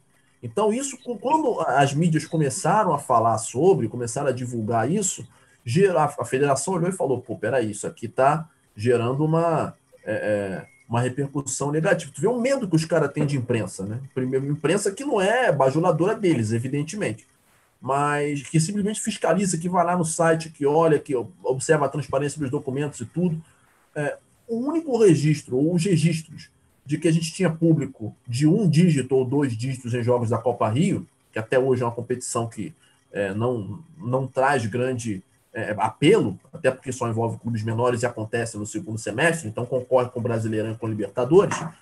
Então, uma coisa até natural. Mas aí os caras vão lá, simplesmente maquiam um bordeiro e falam, não, 300 presentes, 200 e tal. E tentaram vender essa narrativa um ano desses aí, de falar que o público do Campeonato Carioca não era tão ruim assim. Só que, é claro, levando em consideração os borderôs maquiados. Se não me engano, foi 2016 ou 2017. Só que foram desmascarados. Então, é, isso tudo que o Rubem falou, somado a tantos outros temas que se a gente ficar aqui, a gente fica muito tempo, ainda tem que jantar, porque né, ainda tem tudo isso, mas se fosse a gente ficava três horas ou quatro falando sobre isso, é, a gente olhe para como é que o campeonato pode dar certo organizado dessa maneira, organizado por essas pessoas com essa mentalidade, com esse tipo de pensamento. É realmente muita coisa para se rever e resumindo tudo, todo mundo tem a sua parcela de culpa. Os clubes, a federação, é, a própria questão envolvendo aí a, é, a, federação e o Flamengo, o Flamengo numa tentativa de querer é, até é, elitizar até o que não, não é elitizado, que é uma elitização que sai da arquibancada e vai para o sofá da casa do sujeito, quer dizer, o cara para ver Flamengo de Boa Vista, o cara tem que pagar, Flamengo Volta Redonda, tem que pagar 10 reais. A gente vê jogo de Liga dos Campeões no Facebook de graça a qualquer hora, o cara espelha na televisão tranquilo. A gente vê campeonato turco passando na rede TV. Ontem eu estava com a minha namorada vendo campeonato turco na televisão. Isso é um desconhecimento do que é o Brasil, né, Gabriel? Porque é. a capilaridade da TV é inalcançável. A internet não chega e a qualidade da banda larga aqui não é lá essas coisas para ficar acompanhando streaming. Exatamente. Aí você vai ver, aí você pergunta por que, que o seu filho, o Pedrinho, de 11 anos, ele torce para o Barcelona e não torce para o Flamengo. Por que, que ele não torce para ele torce pro Barcelona e não torce para o Flamengo? Porque no para ver o jogo do Barcelona, ele assina a ESPN, que hoje em dia muita gente tem uma TV a cabo, assim, paga um pacote de 150 reais, ele vê os 38 jogos do Barcelona no campeonato, ele vê a Liga dos Campeões em TV aberta tal, e aí beleza. É, TV aberta, o Facebook e tal, seja lá o que for. Aí, para ver o jogo do Flamengo, ele paga 300 de Premiere. Você acha que ele vai torcer para quem? Aí você vai ver, para ver o Flamengo. O Flamengo não é um exemplo, porque atualmente está até com um time bom, mas vamos botar assim, um, um Vasco, não sei o quê, para o cara ver um time, o time do Vasco com, sei lá, com o Ribamar, não desrespeitando o profissional, e ver o Messi jogando. Ele vai torcer para quê? Para ah. quem? O cara, o cara tá acostumado a escalar o Barcelona, mas se tu perguntar para ele escalar o Vasco, ele nem vai conseguir, entendeu? Por causa disso. Eu acho que isso tudo aí acaba contribuindo para um distanciamento do torcedor. O pessoal se acha muito esperto fazendo esse tipo de coisa, que ah, a torcida banca, a torcida paga.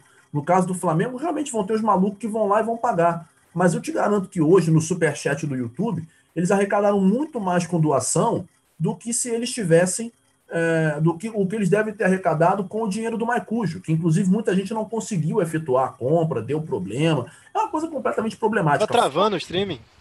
Pois é, quer dizer, fora a, a, a, o que para mim é ponto é, que não tem discussão, que é beleza, o cara quer passar pela internet, eu entendo que são duas coisas. Primeiro, se está passando na internet, a gente tem que entender que com o Facebook, com o YouTube, que você não precisa gastar nada para acessar, você precisa ter uma conta no máximo, que é uma coisa que você faz em cinco minutos, você tem a sua conta lá, você assiste o que você quiser, a hora que você quiser, no lugar que você quiser, desde que você tenha internet. E é de graça. Então, você tem campeonatos que são transmitidos por essas plataformas. Você tem é, empresas que fazem apenas esse trabalho. Você tem o campeonato russo passa no YouTube todos os jogos, a qualquer hora. Os, os jogos passam horários diferentes para passar no YouTube. E tudo de graça. Eu vejo daqui, eu vejo em qualquer lugar. O cara na Rússia, o cara na Estônia, o cara na, no Zimbábue, em qualquer lugar, o cara vai lá no YouTube, ele entra e vê. Então, por que, que aqui a gente tem que, é, e partindo dos clubes, tentar ganhar dinheiro em cima disso? Quer dizer, vendem como se fosse uma revolução. Falaram, não, 1 de julho de 2020 foi um marco. Quer dizer, será que realmente é uma revolução? Será que realmente é um marco você fazer desse jeito? E aí é que entra o ponto. Para mim, o futebol tem que ser para o torcedor. E não é para qualquer, é para um torcedor, é para esse ou para aquele, para o torcedor que pode pagar. É para qualquer torcedor. Eu acho que se você faz um futebol em que você já está afastando o torcedor da arquibancada, já está colocando ele no sofá, está botando ele em casa. Você faz um produto que é para ser visto pela televisão, que nem os ingleses passaram a fazer nos anos 90 com a Premier League por conta de todas as razões do roliganismo e tudo mais, e todo aquele processo que foi levado a cabo pela Margaret Thatcher na época, e, e que aqui se copia, aqui a gente copia tudo que é pior da Europa. As coisas boas a gente não copia, mas as piores coisas a gente adora copiar. É, então, a negociação coletiva a gente não copia, né? Pois é, e aí falam, ah, não. É o que fez a Premier League pois é. ganhar notoriedade. Pois é, e aí, é...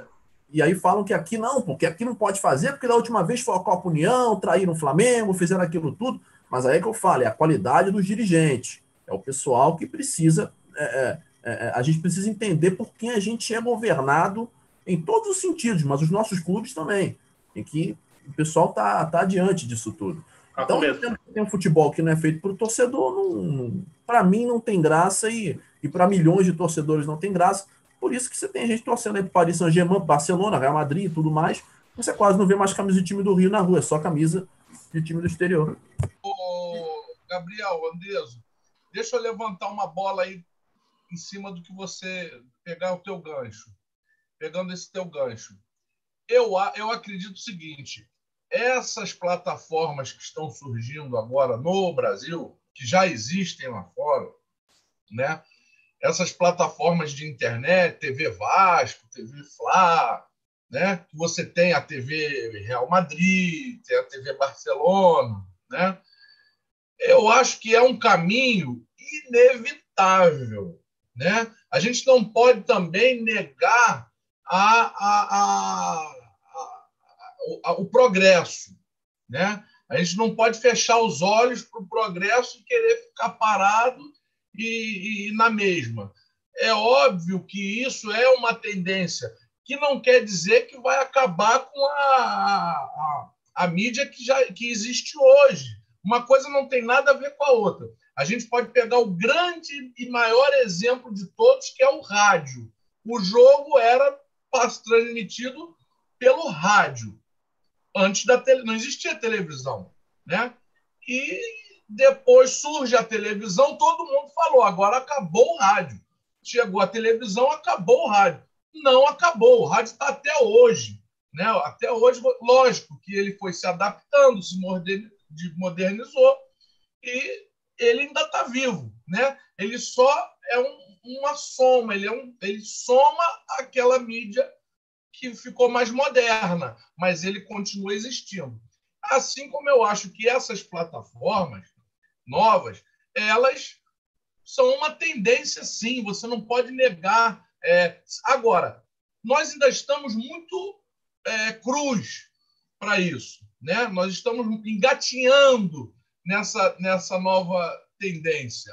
Né? Porque você vê é, como é que o clube vai negociar direto com o patrocinador, porque é isso que você pode fazer. Né? Você pode fechar tudo que a, a, a, a televisão fechada, né? a rede de televisão faz, o clube pode fazer. Na verdade, você numa, numa, numa, numa, numa ideologia, né? você pode pensar o seguinte: porra, eu estou tirando o atravessador da parada. Não é verdade? Eu posso negociar direto agora, então eu vou ganhar muito mais. Sim, só que isso não acontece de um dia para o outro. Né? A gente tem esse exemplo do, do campeonato carioca. Né? Vamos colocar o, o Vasco, Fluminense Botafogo, o Flamengo não quis, os 18 milhões da Rede Globo. Né? Então, vamos imaginar que eles tivessem feito que ninguém aceitasse e todo mundo colocasse pelas suas mídias. Né? O Bolsonaro fez um comentário aí que o Flamengo ganhou 20 milhões, tudo mentira, né? Já, já, já parece que já houve uma prestação de contas e é, foi 11 vezes, não chegou a um milhão, né? 900 mil. Aí, é, aí você pega o seguinte, esse e o Flamengo, o Flamengo ele já está se preparando para isso desde o começo do ano, ou antes até, porque não vem me dizer que ele não entrou no, no, no, no na, não aceitou o contrato da Globo porque ele queria muito mais. Tem nada a ver com isso. Ele já estava se preparando, porque ele já estava negociando com o governo, já sabia que ia acontecer, né? A gente não pode ser, fechar os olhos também para isso, entendeu? É óbvio que o Flamengo teve o mérito dele de bastidor, de, de, de chegar na, no presidente da República, porque chegou, entendeu? E conseguiu, através de, um, de, um, de, um, de uma PL, entendeu? A, a liberação. A, a, ideia era para que saísse antes, só saiu agora, mas que o Flamengo já vem se preparando com a Flá TV, já vem, já vem, né, já vem preparando o, o terreno já há, há bastante tempo, né? E ele já estava preparado para isso. E o Flamengo, que já vem se preparando, que já estava contando com isso, que trabalhou em bastidor, que correu atrás de, de patrocínio, ele não, ele não chegou a, a, fazer um milhão no jogo. E aí você pega, para fechar o raciocínio, esses 18 milhões, Vasco e Botafogo já saíram do campeonato. Vasco e Botafogo jogaram 12 jogos. Né? Desses 12 jogos, metade ele teria o mando de campo. Né? Na, na, na, na teoria, né? Então, eles teriam seis jogos para trabalhar em cima das suas próprias plataformas. Né? 18 milhões, eu teria que fazer por jogo, na minha plataforma, 3 milhões, para empatar com o que a Globo está pagando. Né? Sendo que o Flamengo, que se preparou, que está desde lá atrás para fazer, não chegou a um milhão? Como é que eu vou chegar nos 3 milhões para empatar com a Globo? Não, Agora que para empatar com a Globo não são só chegar nos 3 milhões, você tem que descontar os custos de produção. Não, ah. e também e, e, também tem uma questão desse jogo, desse jogo ainda por cima ter arrecadado a mais, porque foi um, um, primeiro jogo assim que chamou muito curioso. Teve muito torcedor do Botafogo, do Vasco, do Fluminense que de curiosidade viu e que não vai ver de novo veio aquele jogo ali, pô, é uma novidade. Então, novidade todo mundo se interessa a ver. Teve gente de tudo que é torcida tal, pô, vou, vou ver o que, que é, tipo assim, vou ver de curiosidade aqui, o que, que dá tal. Aí vai lá, um torcedor mesmo do Flamengo, pô, legal isso aqui, vou dar dois reais aqui num superchatzinho, legal, não sei o quê, vou dar cinco reais. O cara não vai dar isso frequentemente. Com certeza, as próximas transmissões vão arrecadar menos do que a primeira. Porque, tipo assim, eu acho que, é, muito bem falou o Chico, é um modelo complementar. Eu acho que o modelo ideal, de repente, seria você ter essa questão das transmissões pela TV e pelo, pelo YouTube. Se você tem uma transmissão de TV aberta, não tem per-view para não violar, vamos dizer assim, a exclusividade do Premiere, você pode transmitir TV aberta, YouTube e, TV e Globo, por exemplo.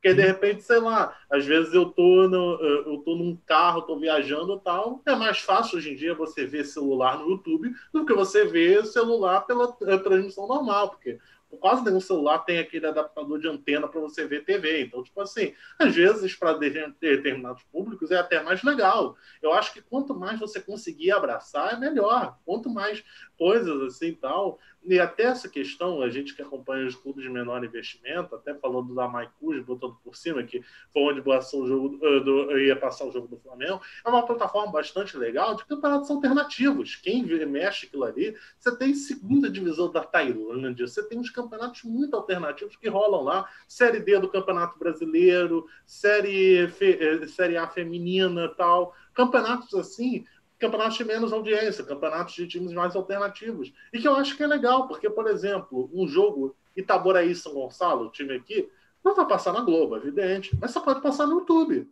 Você pode passar no YouTube, de repente, porque. Exatamente. É, você não vai ter uma Globo se interessando por um jogo desse, mas você pode transmitir no YouTube.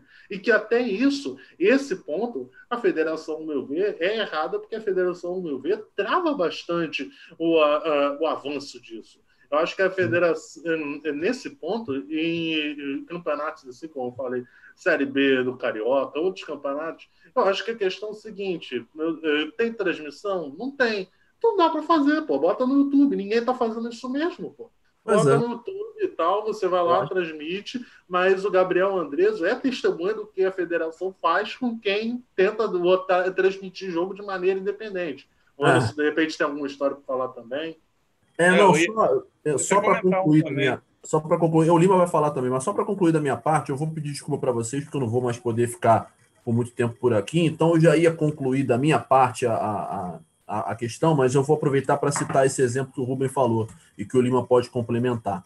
É, infelizmente é dessa maneira, por exemplo, o Fute Rio, quando tentou transmitir o campeonato em 2017, é, negociou junto aos clubes, porque não tinha nenhum direito de transmissão em cima da segunda divisão, e aí, em cima da hora, no meio do campeonato, a federação entrou, junto com os clubes, entrou em acordo sem que na época a gente soubesse, é, e passou a transmitir ela com exclusividade, por contrato, é, o campeonato, sem permitir que ninguém mais fizesse isso. Muito coincidentemente ou não, é, após o, sucesso do Fute Rio na época, numa plataforma que era nova para nós também, porque a gente fazia web rádio, mas que rendeu muito sucesso é, a gente ficou impedido de é, transmitir os jogos com imagem, né? E até hoje, quer dizer, era, né? Hoje a gente já não sabe que o, o, o clube pode negociar diretamente com, é, é, com a empresa que for ou fazer a sua própria TV. Então, só complementando o pensamento do Chico, e que na verdade é, resume tudo o que eu penso, eu entendo e concordo plenamente que o streaming é um, um, uma plataforma que eu não chamo nem de, de futuro, acho que já é o presente, como eu falei, tem muitos campeonatos que são transmitidos dessa forma, mas também, como foi falado, para mim é um formato complementar. É um formato que ele não, para mim, ele não se sustenta sozinho.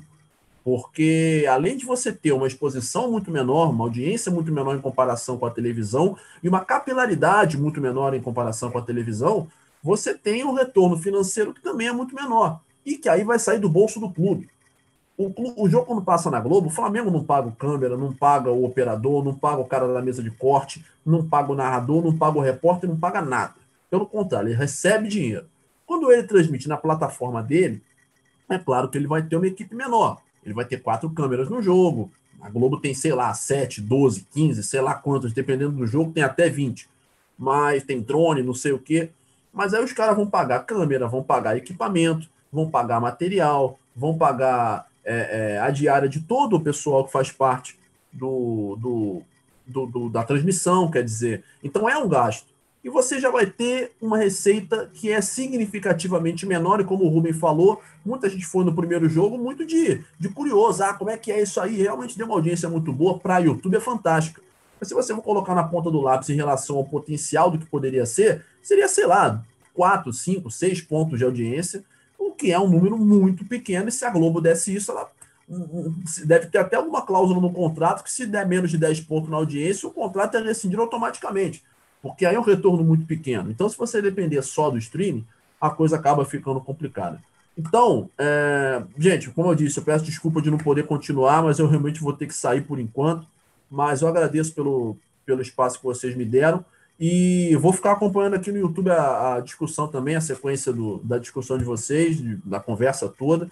Eu quero agradecer ao Rubem, agradecer a todo mundo por essa oportunidade de conversar. E quem quiser seguir, quiser papear, arroba Gabriel Andreso, pode me seguir no Twitter, tem Instagram, tem Facebook também. Tem o trabalho da Rádio Super Torcida, que é a minha web rádio, que a gente acompanha esses jogos. E, pô, que no futuro a gente possa voltar a ter é, mais, mais conversas aí como essas, porque eu acho que é um tema importantíssimo Quero agradecer ao Rubem pelo espaço de estar com aqui, de estar comigo também nessa conversa também. Valeu, Rubem. Um para o Lima e para todo mundo, para o Chico, para o Macena, é, para o Rubem, para todo mundo, um abraço grande. Desculpa não poder ficar, mas é que realmente eu tenho que fechar por aqui da minha parte, mas vou estar acompanhando vocês aí, beleza? Não, com certeza, valeu. Um abraço, Muito obrigado mesmo. A gente vai te convidar, a gente ainda. É, vamos fazer uma ainda só para você contar a história, que você tem muita história para contar de futebol carioca. Você, Essa aí falar... durar. Essa vai essa, durar. Essa de história vai durar. Vou chamar, tem que chamar o Lima, tem que chamar o Vitor, o Léo, o Léo Pinheiro, o Marcos Coelho. O, o... Fica o dia inteiro. É, ficar o dia todo, fazer uma live, essa live mais comprida do que live de, de, de pagode que tem no YouTube nessa época de quarentena. Valeu, gente. Obrigado pelo carinho aí pelo convite, tá? Valeu, abração, tamo junto. abraço. Eu acho aí que vai... o Gabriel falou aí é, da questão do Campeonato Carioca não acabar. Eu também sou a favor de, da manutenção do Campeonato Carioca, mas de fato a FERJ atrapalha muito. Ele citou aí o aumento de 12 para 16 clubes, se não me engano, 99, né? É, a gente teve alguns anos a atualização da fórmula do campeonato que deixou o negócio mais confuso do que qualquer outra coisa. Antigamente eu achava a fórmula muito interessante. Eram dois turnos, o campeão de cada turno se enfrentava, quem vencia era o campeão do campeonato. O Flamengo foi campeão sem vencer nenhum turno com essa fórmula maluca que a Ferdi inventou aí e fez os jogos perderem totalmente sua atratividade somente para agradar a televisão para ter mais clássico para passar. É verdade. Lima, você ia contar até a história complementando o que o Gabriel falou, dessa questão de produção independentes tal. Comenta aí. É, era a questão do, dos streams, na verdade, né? Quando foi até na época do Fute Rio, até ajudei com ele, com o Vitor Costa, a produzir a, a transmissão. Foi até na final do, do, do primeiro turno da B1, Audax e, e Goitacás. E deu muito certo, deu uma audiência bacana, e a partir daí, como o Andreas falou, coincidentemente a federação tomou parte e começou a transmitir de forma exclusiva, inventou, inventou um contrato e começou aí a transmitir por ela própria. beleza, as transmissões eram até de qualidade, davam uma audiência bacana e tudo mais. Aí os clubes, vendo aquela qualidade, pô, vou transmitir também o meu. Aí alguns clubes começaram a transmitir com a mesma empresa, usando a TV Fest e tudo mais.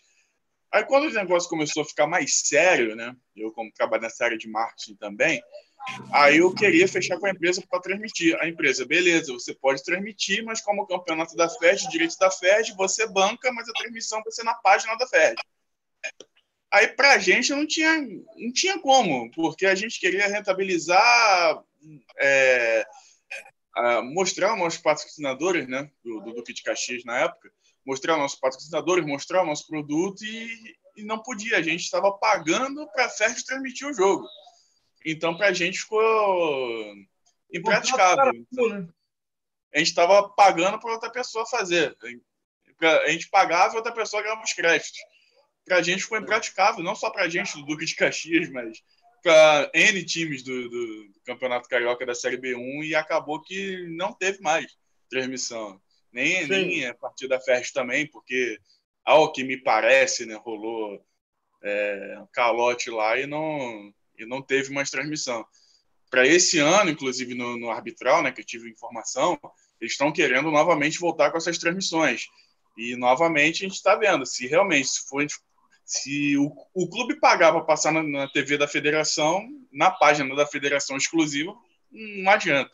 Não, e nesse então, ponto, realmente, é, essa MP pode ajudar nisso, porque, por um lado, se você pensar, é absurdo o próprio Duque de Caxias não poder transmitir o próprio jogo dele. E o pior, não poder transmitir não estando recebendo nada para isso. Porque se você cedeu os seus direitos à Globo, você está ganhando algum dinheiro em cima, você fechou algum contrato e tal, pô, beleza. Tipo assim, direito seu de. É, você vendeu lá, não sei o que, igual, por exemplo, a seletiva. Se alega que a seletiva, por exemplo, já é parte da primeira divisão do Carioca, você já está recebendo uma cota de TV. Ali, beleza, você tem, você perde-se o direito de transmitir porque você está cedendo ele a alguém. Mas acontece que nesses casos, nessa, na Série B1 e outros campeonatos, você não recebe um centavo de direitos, você não tem nada em relação a isso, e a federação alega que ela é dona do seu direito de transmitir o jogo e por isso ela tem que ganhar em cima daquilo. E você não pode lucrar, você não pode lucrar em cima da sua própria imagem. Então, quer dizer, são umas coisas absurdas que acontecem no Rio. Esse lado eu acho que a MP vai, eh, vai ajudar. Acho que nesse lado a MP pode ajudar, porque antes você ainda podia ter uma desculpa de ah, o clube visitante não é, não é obrigado a concordar com o seu acordo, o clube visitante isso e aquilo, mas agora acho que não tem desculpa. Agora, eu, Duque de Caxias, o jogo é o meu mano e eu vou transmitir na minha TV. Então, eu acho que a menos que a federação arrume um outro malabarismo aí, não vai ter muito o que fazer, porque não tem como dizer, ah, é, pô, o direito é meu, então você vai ter que pagar uma multa. Tá, quanto você está me pagando para você me cobrar uma multa para poder eu transmitir um jogo no meu próprio canal? Quanto você está me dando por o direito? Eu cedi os direitos a troco de quê? O que, que bota isso ali? O contrato diz alguma coisa? O próprio regulamento não diz nada em relação a isso. Você cede, cede os seus direitos de arena para a. Não tem nada no regulamento do campeonato dizendo isso. É, o, é, aí, pode falar, pode falar. Só o seguinte, aí entra, entra uma questão bem, bem curiosa dentro do que o, o Rubem Filho falou.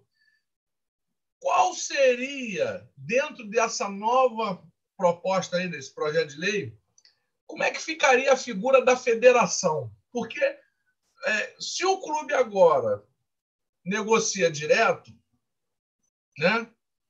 O clube pode se unir com outro, com outro, com outro e resolver uma tabela de campeonato. E, e a, a, federação e a federação fica fica diminuta, né? Nesse novo formato, não é verdade? Já devia ser isso há muito tempo, né? Eu acho que já devia ser isso, porque hoje em dia você tem a federação mais forte do que os clubes, que é algo completamente surreal, porque o futebol é feito para os clubes. A federação devia estar ali como meio de organizar os clubes, tal, mas ela ser, por exemplo, uma salinha de reunião, ou então que fosse alguma coisa estruturada, tal, mas ela existir para servir aos clubes. Hoje em dia, não. Os clubes existem para servir a federação, que é algo surreal. É, é, é verdade. É verdade isso daí, Rubem, porque. Pode falar. Não, o que eu estava dizendo é que a Federação do Rio, assim, não, não vive só dos times pequenos também, tem muitas ligas municipais também. Então, a federação ela se torna forte porque, assim, dá duas bolas, dez bolas para uma federação lá de Laje do Muriaé, aí vota na, na chapa, dá algum presentinho, dá algum agrado, ou seja, as ligas são 92 municípios, então já são é, 90. Basta, basta, fazer, basta fazer um almoço e chamar o cara do interior, que eles já se julga importante, porque vai fazer um, uma boca livre na capital é, com o presidente da federação. Se acha todo importante. Então, o pessoal é comprado por pouco. E é realmente isso. É meia dúzia de bola. O problema todo é que uma liga dessa tem o mesmo peso do voto de qualquer time. Né? Então é o seguinte, por isso, que, por isso que hoje é um conluio. Olha só, é, tem um momento que você tem que implodir o sistema, fazer igual o Wembley. O que fazer um Wembley novo? Fui contra totalmente, mas tudo bem. É lá na Inglaterra, problema deles. Aquilo ali é para gerar dinheiro, fazer obra e corrupção também, que tem em todo lugar, então ótimo. Mas é o seguinte: você tem que implodir o sistema. As federações em todo o Brasil são antros são anos. Gente que está pouco se importando com futebol. A única federação assim que tinha um destaque maior, é, qualitativo, era a Federação Paulista, que mal ou bem se importava com o campeonato. Chegou a comprar jogadores, facilitar jogadores para clube para fazer a disputa. Começou a tentar copiar um modelo americano de campeonato, em que é o seguinte: é, como a gente vai ter equidade se aqui você vê a Bundesliga, eu acho que o campeão é, consegue ganhar duas vezes e meia o direito de imagem do último colocado, os direitos participativos. Aqui o, o cara, o Flamengo deve ter ganhado 40 vezes mais do que o último colocado. Então é o seguinte, esse fosso só vai aumentar. Para quem interessa isso? Para que, que serve isso? Qual o lucro que você tem nisso a médio prazo? Mas não adianta. Você está cheio de parasitas lá que só pensam no hoje, no momento, no agora é gente que vê futebol de costas para o campo. Ô, tá? pai, a prova disso são os dirigentes, você falou, os antros de federação e tal, que os nomes das últimos, dos últimos 40 anos de federação só existiram dois: Caixa d'Água e Rubens Lopes. E o Caixa d'Água só saiu porque morreu. Senão estava lá até hoje. Senão estava lá. Saiu porque morreu. Igual o presidente da, Feder... da Comebol tal, que ele deu uma declaração ele morreu, acho que em 2016 e tal, mas na época, sei lá, anos, 80, anos 90, anos 2000, ele deu a declaração: eu só saio disso aqui no caixão. E realmente só saiu da Comebol quando morreu. Só quando morreu que saiu ali, e aí veio um sucessor político qualquer dele, algum cara do outro da linhagem política, e que está se seguindo aí há 20 anos. tal. Esse atual Rubens Lopes acho que já está há 15 já Aí agora disseram que tão, vão limitar a reeleição em federação tal. E eu acho que é impressionante que é limitação de reeleição, mas a, é, a legislação, como é de 2017, só vale para as reeleições a partir de 2017. Então, quer dizer, o cara está sendo reeleito desde 2006, mas isso ainda não conta, não. Só conta a partir de 2017 a nova reeleição. Aí sim pode ser que esse atual cara saia da federação para entrar qualquer outro tal, um cara qualquer ali do grupo político ali dele. Porque parasita tem muito, parasita tem um monte. Você falou isso das, das ligas municipais, é, eu não esqueço, falando de uma figura que a gente conhece, obviamente o nome, uma, da Liga Municipal, que dizia que vinha todo estupiado na sede da federação, na federação para pegar colete e bola e botar no cara. Vinha lá, pegava o colete a bola Cara, eu disputei, eu disputei um campeonato campeonato municipal aqui de Itaboraí, porque eu sou federado desde 79, né? Então é o seguinte, eu disputei um campeonato aqui na década de 90.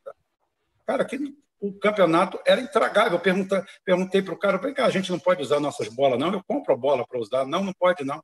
É, cara, as bolas eram da, da, foram dadas pela federação. Tem que ver, a bola devia custar cinco reais. A bola parecia uma bola de vôlei uma bola horrorosa, que é a bola oficial daqui. Foi o que a, Federa... foi o que a Liga de Itaboraí conseguiu lá, com o Sérgio lá, o, é, Sérgio lá, o presidente da Liga, tá? que não sei se já morreu, se está vivo, também não interessa.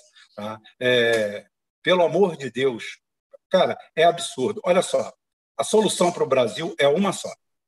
Tá? É estatizar o processo. Perfeito. Tem que estatizar. Ô, Rubio, você falou muito estatal. bem. O controle do futebol alemão é estatal. O sucesso deles é isso. E aonde não é estatal, é semi-estatal. Tá? Não Ô, adianta. Rubio. Cara, essas federações têm que implodir. Chegar lá e falar assim: você era presidente da federação, não é mais. Acabou. Vocês hoje não são mais nada. Acabou. O futebol vai ser reestruturado de cima e embaixo. Acabou. Rubem, você falou aí do, do Flamengo ganhar 40 vezes mais que o último colocado. No capitalismo, sem regulamentação nenhuma, ele avança para o monopólio. É isso. E os grandes vão engolir os pequenos. Essa é a regra do capitalismo. Se você deixar correr solto, é isso que vai acontecer. Você tem que estatizar o futebol. A gente teve uma experiência na Argentina de transmissão de direito, futebol para todos, estatizado e, e, a divisão muito mais igualitária da renda. O Macri, aquele safado, acabou com isso. Mas foi uma experiência muito interessante que a Argentina levou a cabo de democratização do esporte, que é um ponto de unidade nacional da Argentina, como é no Brasil, e deu certo. Agora, foi implodido o Macri e outra coisa, e outra, e, outra, e outra coisa, é, quando você coloca um presidente de uma federação Tá? Quando você coloca um presidente de uma federação, não sei qual o método de escolha desse aí, mas é o seguinte: quando você coloca, ele vai ter um status de ministro. Aí, quando a FIFA vir para cá cagar a goma, você fala com a FIFA: Ô meu amigo, segura tua onda aí. Tá? Tu conhece o Brasil? Tá? Então, pega esse modelinho de futebol que vocês têm aí e enfia no rabo. Porque é o seguinte: nós aqui vamos seguir as regras da FIFA, tá? e acabou os modelos aqui que vai fazer a gente. Você quer fazer o quê, bicho? O Brasil tem 8 milhões e meio de quilômetros quadrados, tem 26 estados, ou 27, não sei quantos são agora, de ontem para hoje não fizeram outro. Tá? Então é o seguinte: então, o que, que acontece? São realidades totalmente diferentes. Tá? Portugal é do tamanho de Pernambuco. Porra, a, a Espanha e a França são os dois maiores países da Europa. Um é do tamanho da Bahia, outro do tamanho de Minas.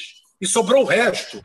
Então é o seguinte, são realidades totalmente diferentes. Nosso modelo vai ser esse aqui. Outra, outra coisa, nós vamos fazer um sistema de realmente com 20 clubes da primeira divisão, ótimo, mas com playoff com oito times no final. Na final. Ah, não, esse modelo eu não quero, mas esse modelo que nós vamos fazer aqui. Foda-se. Porque aqui o, o, sentido do Brasil é esse. Tá? Vai ser com playoff com oito times. Com o melhor de, seis, de sete pontos e acabou.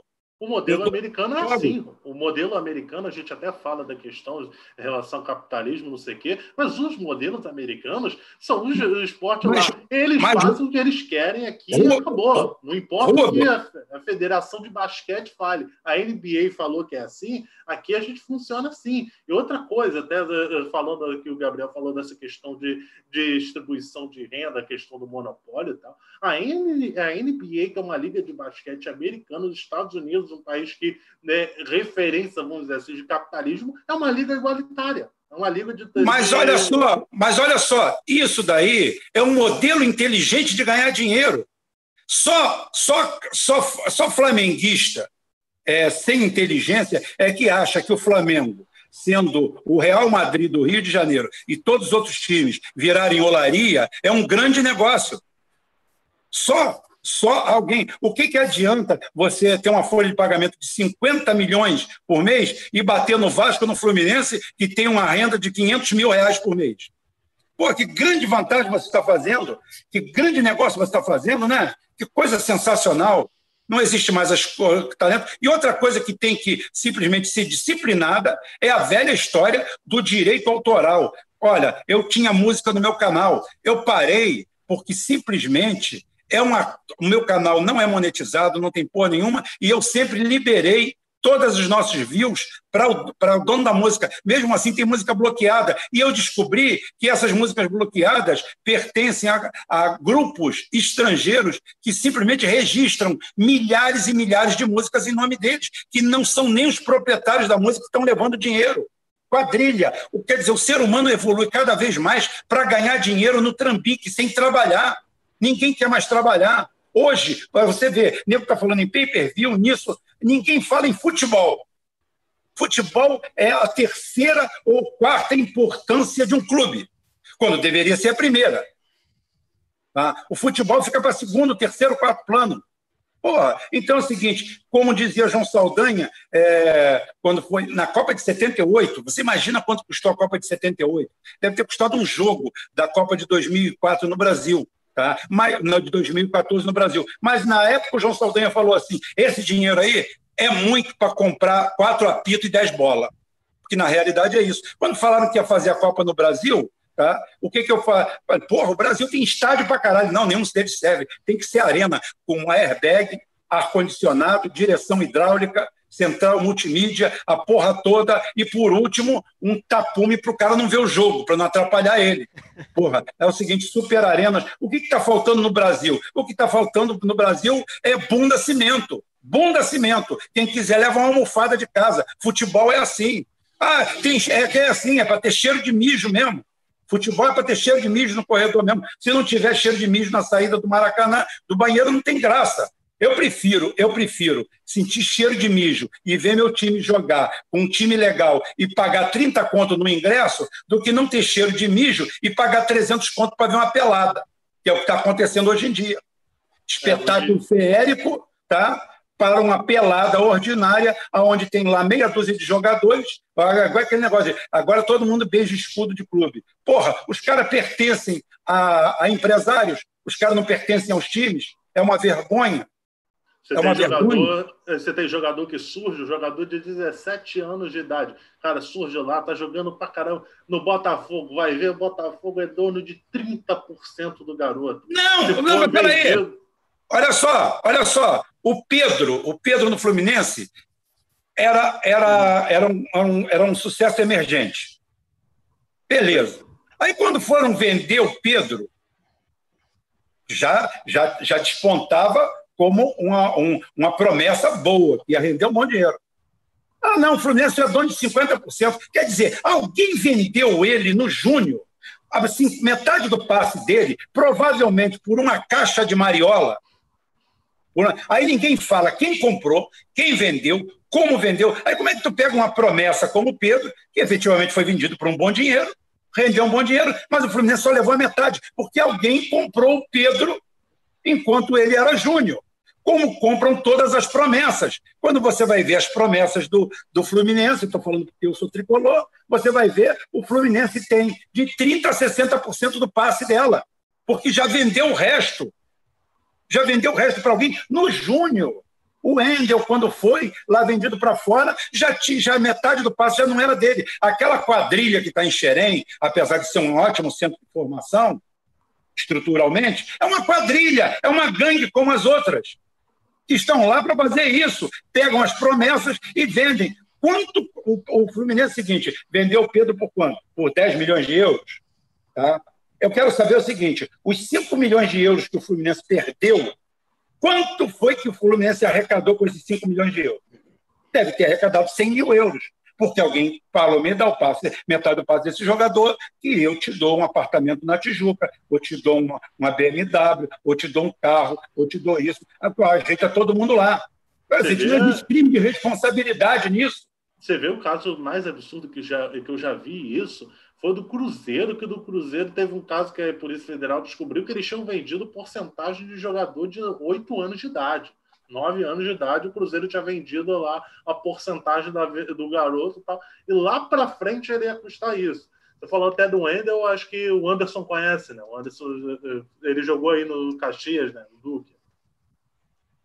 É, o Wendel, o Wendel e o Pedro, né? São dois casos, né? Mas o Pedro ele não jogou no Duque de Caxias, e sim no Duque Caxiense. Depois foi para o Arte Sul e o Arte Sul ficou com essa porcentagem aí do, do Pedro, né? E um grupo de empresários no Arte Sul também. Ou seja, o Pedro foi todo fatiado, na verdade.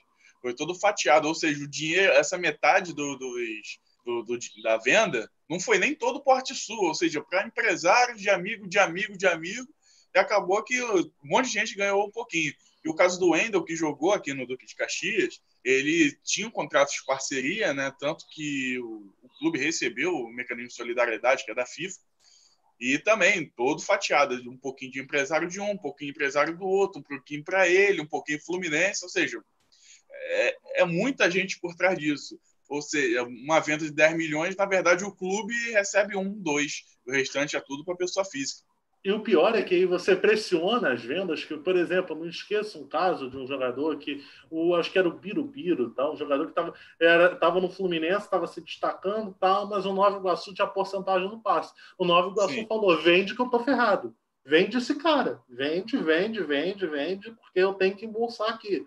Vende aqui e tal. E acabou que te, uh, cedeu e vendeu vendeu porque Sim. outras pessoas pediram ali e fora outros casos que rolam. O empresário também começa a fazer pressão, o garoto chega aos 20 anos. Por que, que o garoto não renova contrato com 20 anos? Ele vai lá, não, o contrato está acabando aí. Então, acho que é melhor você vender, senão ele vai sair, hein? Senão ele vai sair. Vende ele, vende ele. Aí vai lá, faz a pressão, o garoto com 19, 20 anos de idade tem que ser vendido no caso, por exemplo, do Felipe Coutinho, que é um caso dos mais absurdos, que o Vasco pegou um milhão de, de euros no jogador, o empresário querendo vender o cara para o Real Madrid, com 16 anos, e aí o, o, Eurico, na época, no desespero, falou: não, vou vender, vou aceitar qualquer proposta que vier, porque senão vou perder ele de graça. Ele dizer, saiu são... por 10 milhões de reais do Vasco. Sim, o Vasco é, já ganhou mais com ele com o mecanismo de solidariedade que com isso. Sim. Porque ou era 10 milhões ou era nada. Sim, é isso, isso. Muita gente até culpa o Eurico nessa questão da, da venda. Não é dizendo que o Eurico era um grande administrador, muito pelo contrário. O Eurico é um símbolo muito, para mim, do atraso do que foi o futebol carioca por muito tempo. Mas nessa questão, ele vendeu basicamente porque não tinha o que fazer. Porque estava na mão de empresários e aquilo. E isso que eu acho que é o problema. Você tem uma perda dos clubes, do clube mandar e desmandar ali na questão do jogador, porque tem isso, o clube investe no jogador. É uma relação do tipo, pô, tem você aqui, eu vou decidir quando eu te vendo. Renova, eh, renova aqui comigo e tal, porque eh, também tem isso, o, cara, o garoto não renova e tal, aí o cara é vendido por Ludogorets, Ludogorets da Bélgica, sei lá, uns troços dele. Aí o cara fica lá num país que ninguém sabe que, que ele está jogando, ninguém nem lembra do cara. Aí ele fica lá jogando, botando dinheiro no bolso, aí o empresário faturando em venda. Você vê os casos mais absurdos, não precisa nem muito para longe. Barcelona. O que, que, foi aquela venda do Paulinho, do, do, do, do Ganzu, depois o Barcelona e um ano depois o Ganzu recomprou? O que, que foi aquilo, gente? Ninguém que nasceu ontem. Alguém ganhou muito dinheiro. Ô, Rubem, o que, que acontece? O que, que acontece muito hoje? É, essa asfixia financeira dos clubes, né? É, essa quebradeira, isso é um terreno fértil para esses empresários aproveitadores. Sim. Então, o clube o clube está naquela condição de asfixia, né? devendo salário, o clima está péssimo. Aí uhum. vem aquele, aquela vozinha no ouvido, aquele, aquele empresário com aquela gravata bonita, e fala para o presidente do clube: Ô meu querido, é, você pode sair dessa situação aí, eu posso lhe ajudar. Né? Você está devendo dois, três meses de salário aí, eu posso dar um reforço aí no teu caixa, tua conta corrente está ferrada aí, que tem penhora, tem não sei o quê, tu tá enrolado, que eu sei. Então, porra, eu vou te dar essa injeção aqui para tu se aliviar, para tu já sair bonito no jornal, que pagou.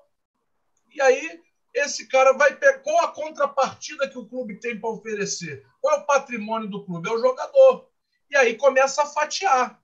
Então eu vou te dar como garantia, pô, 20% aqui do, da, dessa minha joia, né? E aí quando você vai realizar a venda, né, que vai vender o jogador, e você vai ver, você está com 30%, porque o resto já fatiou, né? Os lobos já comeram.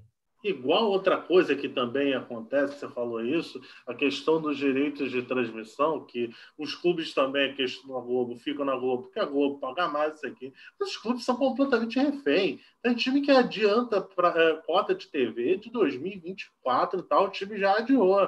E para a Globo isso é bom, porque para a Globo os caras adian, é, adiantarem cota significa que mais tempo eles estão presos ali e nem ferrando eles vão poder sair daquilo ali, porque estão asfixiados até o pescoço. Aí chega lá depois, aí chega lá depois, lá na frente, aí o time não tem nada a receber, não tem, eh, não, não tem eh, nenhum valor tal. Aí pensa, pô, como é que eu vou montar meu time esse ano? Cruzeiro agora, o Cruzeiro caiu para a segunda divisão, a cota de TV da Série A é de 100 milhões, a cota de TV da Série B é de 5.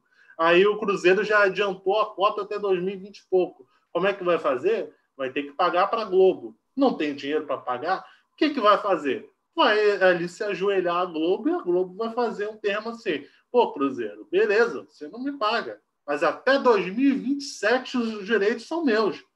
Então, não te pago um trocado a mais, né? é tudo meu. Depois a gente se acerta aí. Então, é uma coisa é, também que é, uma, é, um combinado de má gestão tal é uma, é uma coisa eu acho impressionante que o futebol é gerido por tanto contador tanto empresário tanto não sei que lá de sucesso do mercado tal advogado gente da previdência gente não sei que gente dos mais bem sucedidos meio mas o cara gera em clube de futebol parece que ele é um menino de ensino médio gerindo um clube É isso aí. Eu queria, dar, eu queria ver se a gente conseguia dar uma, dar uma guinadazinha, dar um cavalinho de pau um pouquinho, mas também não, não totalmente. Porque essa questão de, de, de controle de federação, é lógico que isso vai chegar até a CBF. Né? Até porque as, as federações votam, você tem que ter aquela. Né? O voto delas é, é parece que é até igual aos clubes, tem o mesmo peso né, para eleger o, presidente da CBF, e uma série de outras coisas que a gente sabe que estão interligadas. No programa passado, ficou pendurada a questão do 7 a 1, que a gente não, não conseguiu, e muita gente ficou é, cobrando isso. Né? Como é que a gente. É, era bom até o Rubem estar nessa, porque o Rubem foi o que levantou primeiro, o Rubão. E o Rubem Filho também acompanhou. É, entra também na parte administrativa, quer dizer, chega, chegou nesse ponto, nós chegamos nesse ponto tal que a parte que está administrando futebol está vendendo até resultado de jogo de futebol. É isso aí, gente. É, o assunto bateu aqui e eu não vou correr dele. Eu não corro de assunto nenhum, não vou correr desse. É, o resultado do 7 a 1 é óbvio que foi vendido. Agora, pergunto, pergunto a vocês: como isso aconteceu? É, os, jogadores se, os jogadores se venderam então? Não.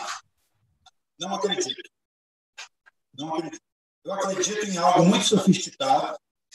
Eu tenho minha tese, não vou colocar ela aqui agora algo muito, muito, muito sofisticado, porque era necessário, naquele momento, desmoralizar o Brasil. É, todo mundo, naquela hora, é, inclusive os grandes mestres do futebol, gente que vive do futebol, como o Marcelo aí falou, gente endeusada pela mídia, é, como os grandes conhecedores, falando é, o futebol brasileiro é, estava, estava mal, e isso, o futebol brasileiro. Gente, aos fatos. O time da Alemanha peitou para chegar até ali. O time do Brasil também. Então, dois times peitando pelas pernas para chegar até ali. Parece que o Ibis foi a uma semifinal contra o Liverpool, ou o Barcelona, o Real Madrid. Não. Foi uma semifinal, foi uma semifinal entre dois times medianos, porque o nível técnico da, da, da, da Copa de 2004 foi sofrível. Sofrível. É, fim de campeonato na Europa, caramba, grande ficando pelo caminho, uma porcaria. O nível da Rússia foi menos ruim, menos ruim. Patético também. Que fizeram tanto negócio, tanto negócio, agora virou um negócio tão grande que o futebol está ficando em segundo plano e está ficando uma merda a Copa de 2018 só foi um pouco melhor tecnicamente que a de 2014, tá? única exclusivamente por, por um fio de cabelo. Uma porcaria, um naufrágio. A última Copa que se viu no futebol foi a de 2010. De lá para cá, naufrágio total. Então, em 2014, chegaram dois times. Tá? A, Alemanha poderia estar no mesmo estado. Quem estava em? Jogadores que jogam aquele campeonato. E de uma hora para outra, aos 12 minutos do segundo tempo, do primeiro tempo, até praticamente, vamos assim, durante 30 minutos, o time sofre um apagão sem sentido. O Brasil, quando, quando tomou o gol, já tinha perdido duas chances. O Brasil, quando perdeu, já tinha perdido duas chances. Quando tomou um a zero. O cara quase que se abaixou para fazer o gol. Então, eu não vou abordar agora, porque eu vou fazer uma pesquisa. Meu filho é veterinário, é, com pós-graduação em farmacologia e oncologia animal, e ele, graças a Deus, entende muito, muito de medicamento, ele é anestesista. Então, eu preciso conversar com ele direito para ter fundamento para algumas das minhas teses de origem. Porque, olha só, segredo entre dois está matando um. E comprar 20 milionários não dá. Não dá. Teria que ser um negócio, um pacto de sangue muito grande. Tá? É uma coisa que não dá para fazer e nem todos se venderiam. Tem gente ali que era a oportunidade da vida. Caramba, eu não acredito. Não acredito mesmo, mas o problema é dinheiro. Está certo que tem os contratos, mas aquilo ali foi simplesmente usado para desestabilizar o governo brasileiro na época. A Copa estava sendo um sucesso, o Brasil chegou na, na semifinal, mas o Alemanha também teve boas final. A Alemanha teve resultados dramáticos contra Marrocos, contra outros times, contra Marrocos tá? Serra Leoa, então, é o seguinte, tem resultados dramáticos, mostrando que a gente chegou ali olhando de 5, 6, chegou ali é, no, no, na, na, na cacete, ah, está jogando um pouquinho mais, um pouquinho mais, futebol está jogando um pouquinho mais, tomou um pouquinho mais ataque, tudo pela, pelo, pelo Goiânia, vai ali. Tá? Então é o seguinte, aquilo ali tem, aquilo ali é a politização, Tá? É simplesmente a destruição do futebol e a criação do futebol como uma ferramenta é, de domínio global. Aí nós vamos entrar em outra seara, que é a linha política. A gente está falando uma coisa muito basal lá embaixo, que a gente deve estruturar o futebol brasileiro. A primeira coisa que deveria ser, ser feita é a estatização, um modelo estatal, uma intervenção total, e ter a Polícia Federal nessas federações é tudo roubo, todo mundo bota na conta dele, da mulher, da mãe, da hora, que são é, a terceira via sexual. Então é o seguinte, cara, é fácil, pega todo mundo, enche um tamborão e bota todo mundo dentro. Isso é a Câmara de Vereadores é igual a Câmara de Vereadores no Brasil. Dá para Você chega na porta, tem 17 vereadores, pelo menos 15 estão garantidos para caçar. caçar. Então, esse é um processo estrutural corrompido e corrompido. A Copa de 2014 foi isso aí. Agora tem muita gente aí da grande mídia, os grandes especialistas, não, o Brasil está mal, tem que se reinventar. Tudo bem, deixa eu interromper um pouquinho. Da porra do, da, da Malta foi, que foi que veio como favorita e foi eliminada na primeira fase. Aquilo que é mal. Tá? O Brasil mal bem passou pelos seus adversários. Então, é o seguinte, chegou ali, e aí é o seguinte. Assim, Rubem. Porra. Então, a gente tem isso aí. Isso é um processo político, criminoso, tem dedo do Écio Neves isso foi em Minas, terra dele, isso aconteceu. Tinha interesse político na época para ele ganhar a eleição, uma coisa que vem de fora, uma coisa que significa bilhões. Tá? E é isso aí. Eu tenho mais para apresentar isso aí, mas por, por hora é isso aí. Vocês podem dar a tese, a teoria de vocês.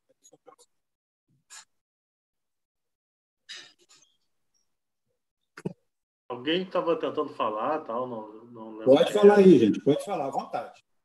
Acho que era o Christian. Era o Christian, era o Christian, né? É, só pedir para o Urubão aí dar uma verificada no áudio, porque tá, tava dando interferência de alguma coisa. É, eu também senti isso, eu também senti isso. Mas, enfim. Tá, tá melhor agora? Tá dando uma microfonia aí, Rubem. É estranho. Estranho, vou sair e entrar de novo. Mas, enfim, a gente está até aproximando já de. Já passamos, acho que, de duas horas, então a gente já caminha até para encerrar, para finalizar já desse ponto, assim, do 7 a 1, que a gente, dessa live, acho que ficou muito concentrada nessa questão do, dessa novidade da Globo tal, porque foi a pauta bomba da semana, foi uma pauta urgente. Era urgente a gente trazer isso a debate agora, por isso que eu trouxe das pessoas vivenciadas em futebol carioca, que é o epicentro dessa questão.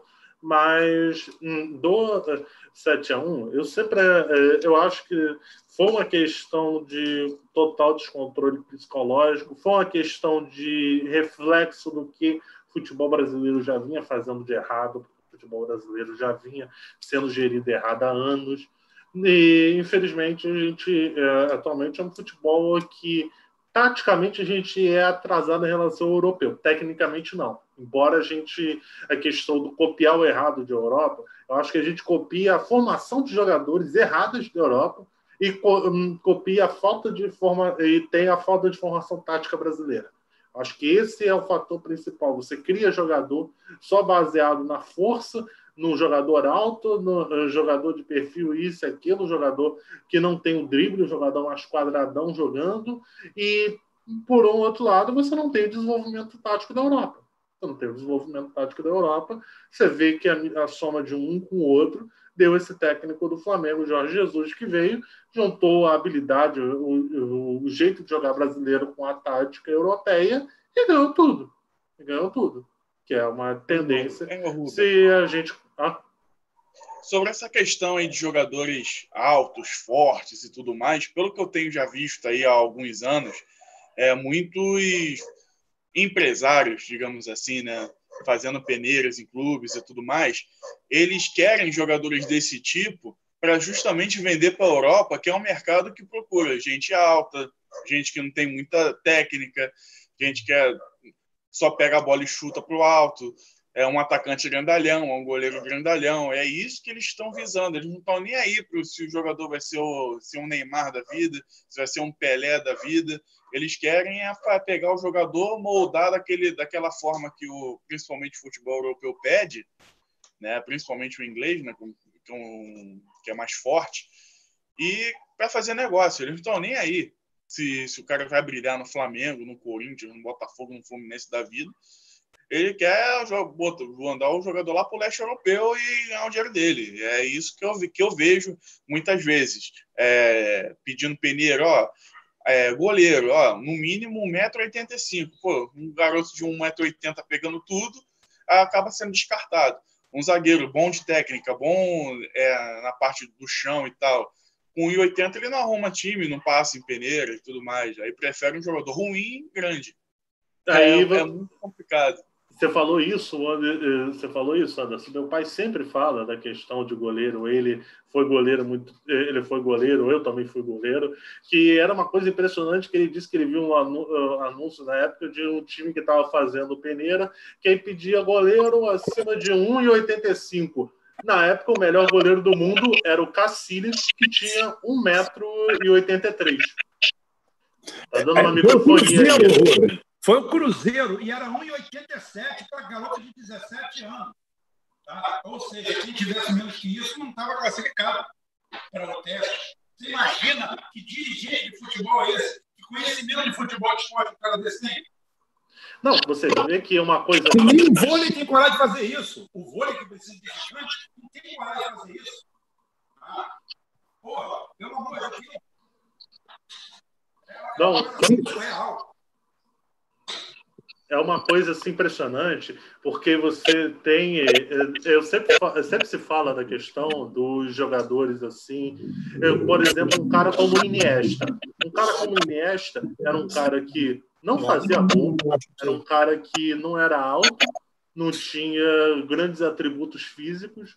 É, é o que muita gente falou. Com quase toda certeza do mundo, um jogador como o Iniesta seria dispensado na base de um clube brasileiro grande com quase toda certeza um cara como Iniesta não passaria numa peneira. Um jogador que foi um dos maiores gênios da história do futebol. Não passaria na peneira, porque ele não era um cara alto, não era um cara forte, não era um cara que fazia muito gol e seria provavelmente descartado. Quer dizer, eh, você tem muito analista de planilha e pouco analista de futebol mesmo fazendo. Cara, um, do, um dos caras mais perfeitos no futebol que eu já vi jogando foi o Deco, cara. O Deco aqui não teve chance nenhuma em lugar nenhum. Não teve espaço em lugar nenhum. Ele foi um dos caras mais perfeitos que eu já vi jogando. O senso de colocação dele, tudo, tudo, tudo, tudo. É fantástico. Era um show você ver ele jogando, o que ele fazia com a bola. E ele aqui no Brasil mesmo não teve isso. Né? E ele, acho que veio do Corinthians. Né? Então é o seguinte: é, foi ser aproveitado lá fora. Aproveitado numa época que se aproveitava jogar de futebol. Hoje não. Hoje o cara vende um cabeça de baga por uma fortuna que o cara está precisando lavar 50 milhões de euros. Tá? Aí o cara vai e faz a compra. Porque, para quem não sabe, eu vou repetir mais uma vez: o mercado internacional da lavagem de dinheiro remunera, em média, um dólar sujo com 20 centavos, ou seja, a taxa de, de, a taxa de deságio é de 80%. Então, aí você entende como os negócios são mal feitos e sobra para todo mundo. Porque o cara pode ter um prejuízo de 80% para pagar o dinheiro sujo. Então, é assim que é lavado o dinheiro. Porque o dinheiro, se você tiver é, 10 milhões, 10 milhões de dólares aqui roubados do Brasil, você consegue lavar ele em qualquer lugar do mundo, você vai receber lá 2 milhões. 8 milhões você vai perder. Mas como todo o dinheiro é roubado, não tem problema nenhum. Cara, então não vou ter que roubar 10, vou ter que roubar 100, né? Para ficar com 20. Ótimo. É assim que é feito. E são usadas essas coisas. É dinheiro da prostituição, do tráfico de drogas, tá? É, do narcotráfico, do tráfico de armas, de todo o dinheiro do, da roubalheira de dinheiro público, principalmente no terceiro mundo e também no primeiro mundo, é todo feito isso aí, dessa forma. Através do esporte, hoje em dia, como uma cena mesmo falou, não tem nada a ver com papo aqui, a Fórmula 1, porra. Olha, o Jack Brabham foi campeão em 1968, se não me engano, 60, ele foi bicampeão é, de Fórmula 1 com a equipe que ele montou, ele, ele gastou na época, no último ano que ele foi campeão, ele gastou coisa de. com o Brabham, com, com o Jack Brabham, com o Brabham, é, que era uma adaptação de um motor, de um, de um motor americano, é, acho que da Prima. Então é o seguinte, ele, ele gastou na época, em dinheiro de hoje, vamos dizer assim, 5 milhões, é, 2 milhões de dólares. 5 milhões de dólares. Ele gastou 500 mil dólares por uma temporada inteira. Aí você fala assim, ah, mas a Fórmula 1 naquela época. É, na Fórmula 1 naquela época, cada corrida, cada etapa dava 300 mil espectadores. Teve, teve corrida em Monza que calculou 500 mil pessoas. E o pessoal acampava uma semana antes. Em Spa-Francorchamps, que é, é imenso, tá? era isso aí, 500 mil pessoas. Uma semana inteira ali. Sucesso de público absoluto. Tá? Hoje, aí, aí passamos da década de 70 todinha com os garagistas, o cara comprava carro velho, comprava a March, foi uma das principais que se notabilizou por isso, pegava carro vendia para todo mundo, o cara comprava, adaptava, o March 761 foi o carro que mais teve, teve cinco, teve seis ou sete anos de vida e pelo menos 20 equipes de Fórmula 1 ou mais usaram ele. O cara comprava dois, pintava de outra cor, mudava o bico e tocava o barro o grid tinha 32, 42 é, carros. Hoje é o seguinte: tem 20, e se a, a Red Bull, o dono da Red Bull, coçar os pulhões hoje, ficar puto e sair da Fórmula 1, fica 14, vira corrida de autorama, acabou a Fórmula 1. Por quê? Porque precisa de ter um trilhão de dólares para aquilo ali. O, um, um, um, piloto ganha 70, 80 milhões de dólares por ano. O que ele faz para ganhar? O que ele merece? Ele fez alguma coisa de cara? O, o Frank Williams, a equipe do Frank Williams naufragou porque ele quis que ela naufragasse, porque ele não entrou nessa corrida. A empresa, ele, ele fornece peças, ele fornece equipamentos de recuperação de energia tá? e sistemas inteligentes até para a BMW. Ele talvez venda a empresa toda. Tá? Mas só que tem uma coisa, na Fórmula 1 ele parou. Falou, traz o dinheiro, então eu não pago. Ele fazia tudo, ele sabe o que, que é. Ele foi um cara ninguém. Um dia conta a história do, do Frank Williams mostrando coisas assim surreais. Que ele, ele ia correr na França e deixava o carro dele, ao invés de estacionamento, ele deixava o carro dele num local proibido, porque a multa e estadia era mais barato do que o estacionamento do aeroporto. Ele ia lá no Detran da Inglaterra lá pegar o carro. Ele já, já vendeu caixas, contêiner de ferramenta para outra equipe que não tinha dinheiro nem para inscrição. E o cara ficou mega milionário na Fórmula 1. Isso daí se deu quando, em 1978 para 79, ele arrumou o patrocínio lá da família do Bin Laden. Da Aranco, né? E a Laden. A Aranco botou um dinheiro lá e a Aranco hoje está patrocinando muito o GP hoje lá o que estava acontecendo. E Rubem, outra questão também, é, você está falando aí de lavagem de dinheiro, é, o Mauro César Pereira aí que tem os campeonatos ingleses aí como referência, né? Os, os ladrões do mundo têm muita vontade de gastar dinheiro em futebol lá, né? mas Londres é o centro. Londres é o único lugar do mundo onde você consegue contratar desde um assassinato até uma guerra. Né? Tem escritório de fachada, lá você contrata exércitos de mercenários inteiros. Todos os exércitos que atuam e atuaram na África são contratados em Londres. É tudo. É centro financeiro, é tempo de roubo. Você não precisa ir muito longe com a história agora das, das 30 toneladas de ouro da Venezuela que, que simplesmente um juiz lá de merda deu para o Guaidó, um cara que não tem representatividade, que não foi eleito, não foi porra nenhuma. Né? Então você vê, Londres é a capital mundial da podridão do dinheiro. Aí o cara tem como referência, o cara tem como referência o Brasil, rapaz. Modelo brasileiro. Esses caras são todos uns bostas e criados como jornalistas de ponta porque ficam fazendo essa, esse papel ridículo. Ao invés de que... no Brasil e numa estatal do futebol para essa porra. Porque futebol é emprego, futebol é dinheiro, futebol é riqueza. Ô pai, você vê que a coisa do puxa-saquismo europeu é tão forte que até discutir calendário europeu as pessoas discutem como se fosse a solução para o futebol brasileiro. É mudar o calendário para o calendário para começar em agosto terminar em eh, eh, começar em agosto terminar em maio. Tem gente que acha que isso vai solucionar o futebol brasileiro. Para você ter ideia como é que se funciona esse puxar-saquismo europeu, esse eurocentrismo tal, de que tudo que está lá na Europa é o certo. Então, a Liga dos Campeões tem a bola tal, vamos fazer uma bola igual. Eu não sei o que, em tal funciona igual, o calendário funciona igual. O que, que faz diferença calendário? O futebol brasileiro está atrasado por causa de calendário. Não, é, não o calendário que eu digo distribuição de jogos, isso eu acho que é até errado, a gente pode discutir. Mas futebol brasileiro vai mudar se passar a começar uma temporada em agosto e terminar uma temporada em maio. É isso que vai mudar o futebol brasileiro. É isso o problema. É, e parece que a culpa são dos campeonatos estaduais. Mas por que, que a ESPN, em vez de passar a Série B do campeonato inglês, não passa uma Série C? Não compra uma Série D para passar? Sim. É isso? Eles vivem, estão preocupados com os times pequenos? Vivem alegando, vivem alegando do, a questão dos estaduais, como eu falei. Ah, acaba os estaduais que a gente é, é, se integra tudo no modelo nacional, cria uma série E, não sei o que e tal, enfia tudo que é time lá naquela série E. Vai dar retorno, pô. O pessoal não vê nem a série D, não vê nem a série C direito. A série C, para não dizer que não tem é, audiência, a audiência vem no mata-mata da série C, três, quatro jogos de série C dão alguma audiência. O Lima, eh, que vê isso, por exemplo, coisa do Volta Redonda. Quem sabe do Volta Redonda jogando, pô? No máximo, quando chega para disputar algum acesso, quem sabe do Volta Redonda jogando? Nem aqui no Rio, o pessoal sabe.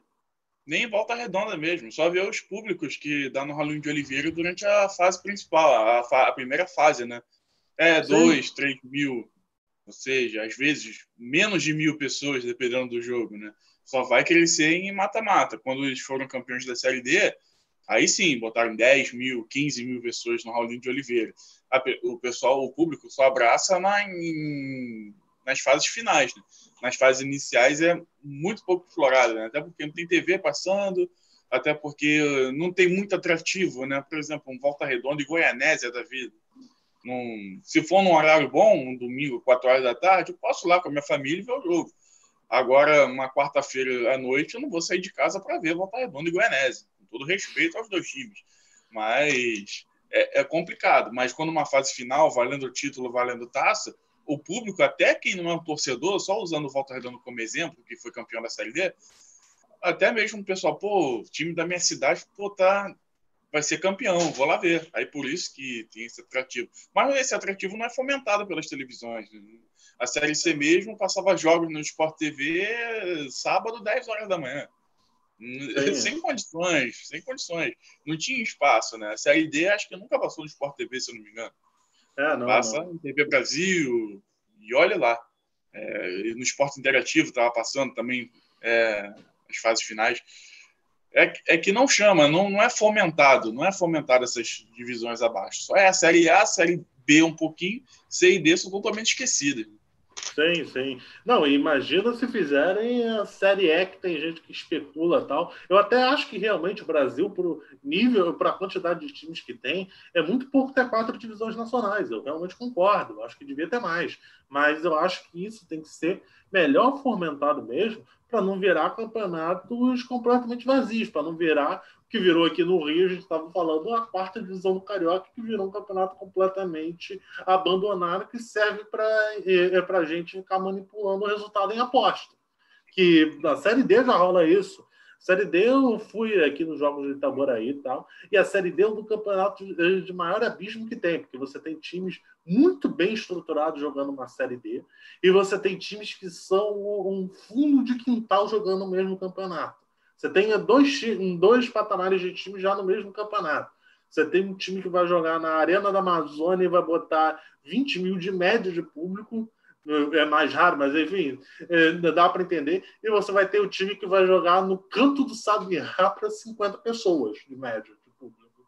Então é, é um negócio meio complicado. Eu acho que realmente o melhor modelo que a ser feito se realmente não continuar essa questão dos estaduais, é mesmo as federações subsidiarem esses campeonatos mais abaixo, para pelo menos eles serem minimamente dignos de serem jogados, para os times não terem que eh, eh, não terem que se meter ali com o empresário lavando dinheiro para o time se sustentar. Aqui a Série B do Rio, por exemplo, eu digo, o cara que investe num time de Série B do Rio só pode ser maluco ou tá mexendo com parada errada. Porque não tem motivo para você enfiar dinheiro naquele time. Não tem motivo. É, um dos motivos também de, de investir é ter o retorno do investimento com as cotas de televisão. Sim. Ou seja, aí tem, tem muito daquilo. Pô, vou botar 500 mil porque ano que vem vou receber 4 milhões de cota e eu, eu pego o meu, eu pego meu, meu investimento. E agora, agora, se não tiver a cota no que vem, né, o que, que vai pô, vou investir para nada. É. Bilheteria, é. não sei, não sei se vai ter. É, Sim, não. muita coisa envolvida. Sim, não, eu penso justamente nisso, porque a gente fala até da questão de muita gente que mexe no futebol não é apaixonado, não curte futebol, não gosta, não sei o que e tal. Mas eu, por exemplo, mesmo que gostasse, assim, pô, eu, eu gosto muito de futebol, eu vou investir no ADI vou botar o ADI num, é, campeonato relevante. Cara, o campeonato custa 200 mil reais por ano. O que, que eu vou fazer naquilo ali? Tipo assim, o que, que eu vou ter de retorno naquilo ali só para eu ser apaixonado? É apaixonado? Vai ser naipe, sei lá, os empresários ali e tal. Um cara que tem um patrimônio de 10 milhões. Ele bota 100 mil para brincar ali de jogar futebol. Tem uns casos desses, mas é até minoria. Então, tipo assim, aí foi o que o Lima estava falando. Aí o time vai lá, ele chega na Série A, aí o, o cara fez um investimento, ele vai abocanhar aquilo ali tudo. Aí o time vai passar perrengue de novo na primeira divisão, talvez vai cair e vai voltar para a cagada. Então, tipo assim, é um modelo bem é, é, é um modelo bem complicado, porque no geral futebol é um negócio difícil de você dar lucro no futebol. Quase impossível quem bota dinheiro e tal. Por isso que a gente, infelizmente, fala dessa questão de lavagem de dinheiro, não sei o que. Porque o futebol, por exemplo, o Chelsea. O Chelsea botou, sei lá, um bilhão de euros nos últimos tempos. Que retorno você tem desse dinheiro? Vai dizer que você tem retorno dessa, dessa grana? Hum. Você não tem retorno. Você não tem retorno. Futebol, no geral, é um, é um produto realmente sem retorno, na maioria dos casos. Cada dia o futebol está mais caro. Cada dia o futebol está mais caro. Hoje em dia, para você ter um time competitiva a nível nacional, você tem que ter um orçamento de, sei lá, 200 milhões anuais para você ter um time competitivo de primeira divisão anual. Eu acho que sim, acho que mais ou menos isso é para ter ali um time legal que brigue mesmo nas cabeças, está um orçamento de 150 milhões, assim, no mínimo.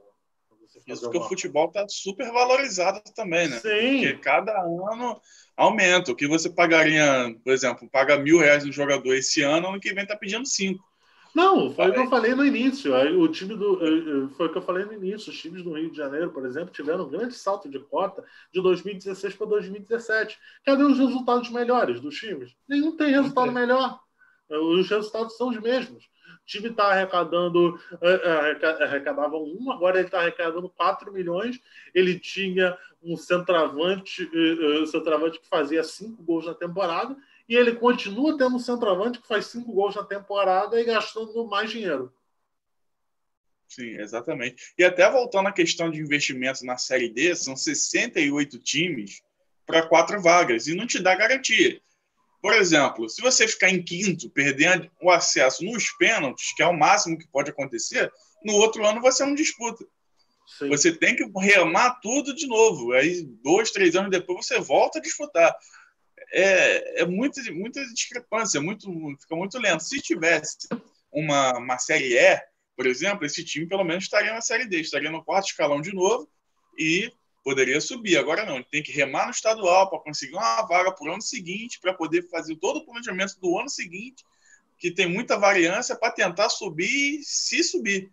É, é muita, é muita coisa. Fato, Ou seja, uma, uma mudança no, no, no, calendário, no formato dessas competições aí, poderia ser viável, como é na Inglaterra. Na Inglaterra é uma pirâmide imensa, né? Eu conheço até 10 divisões.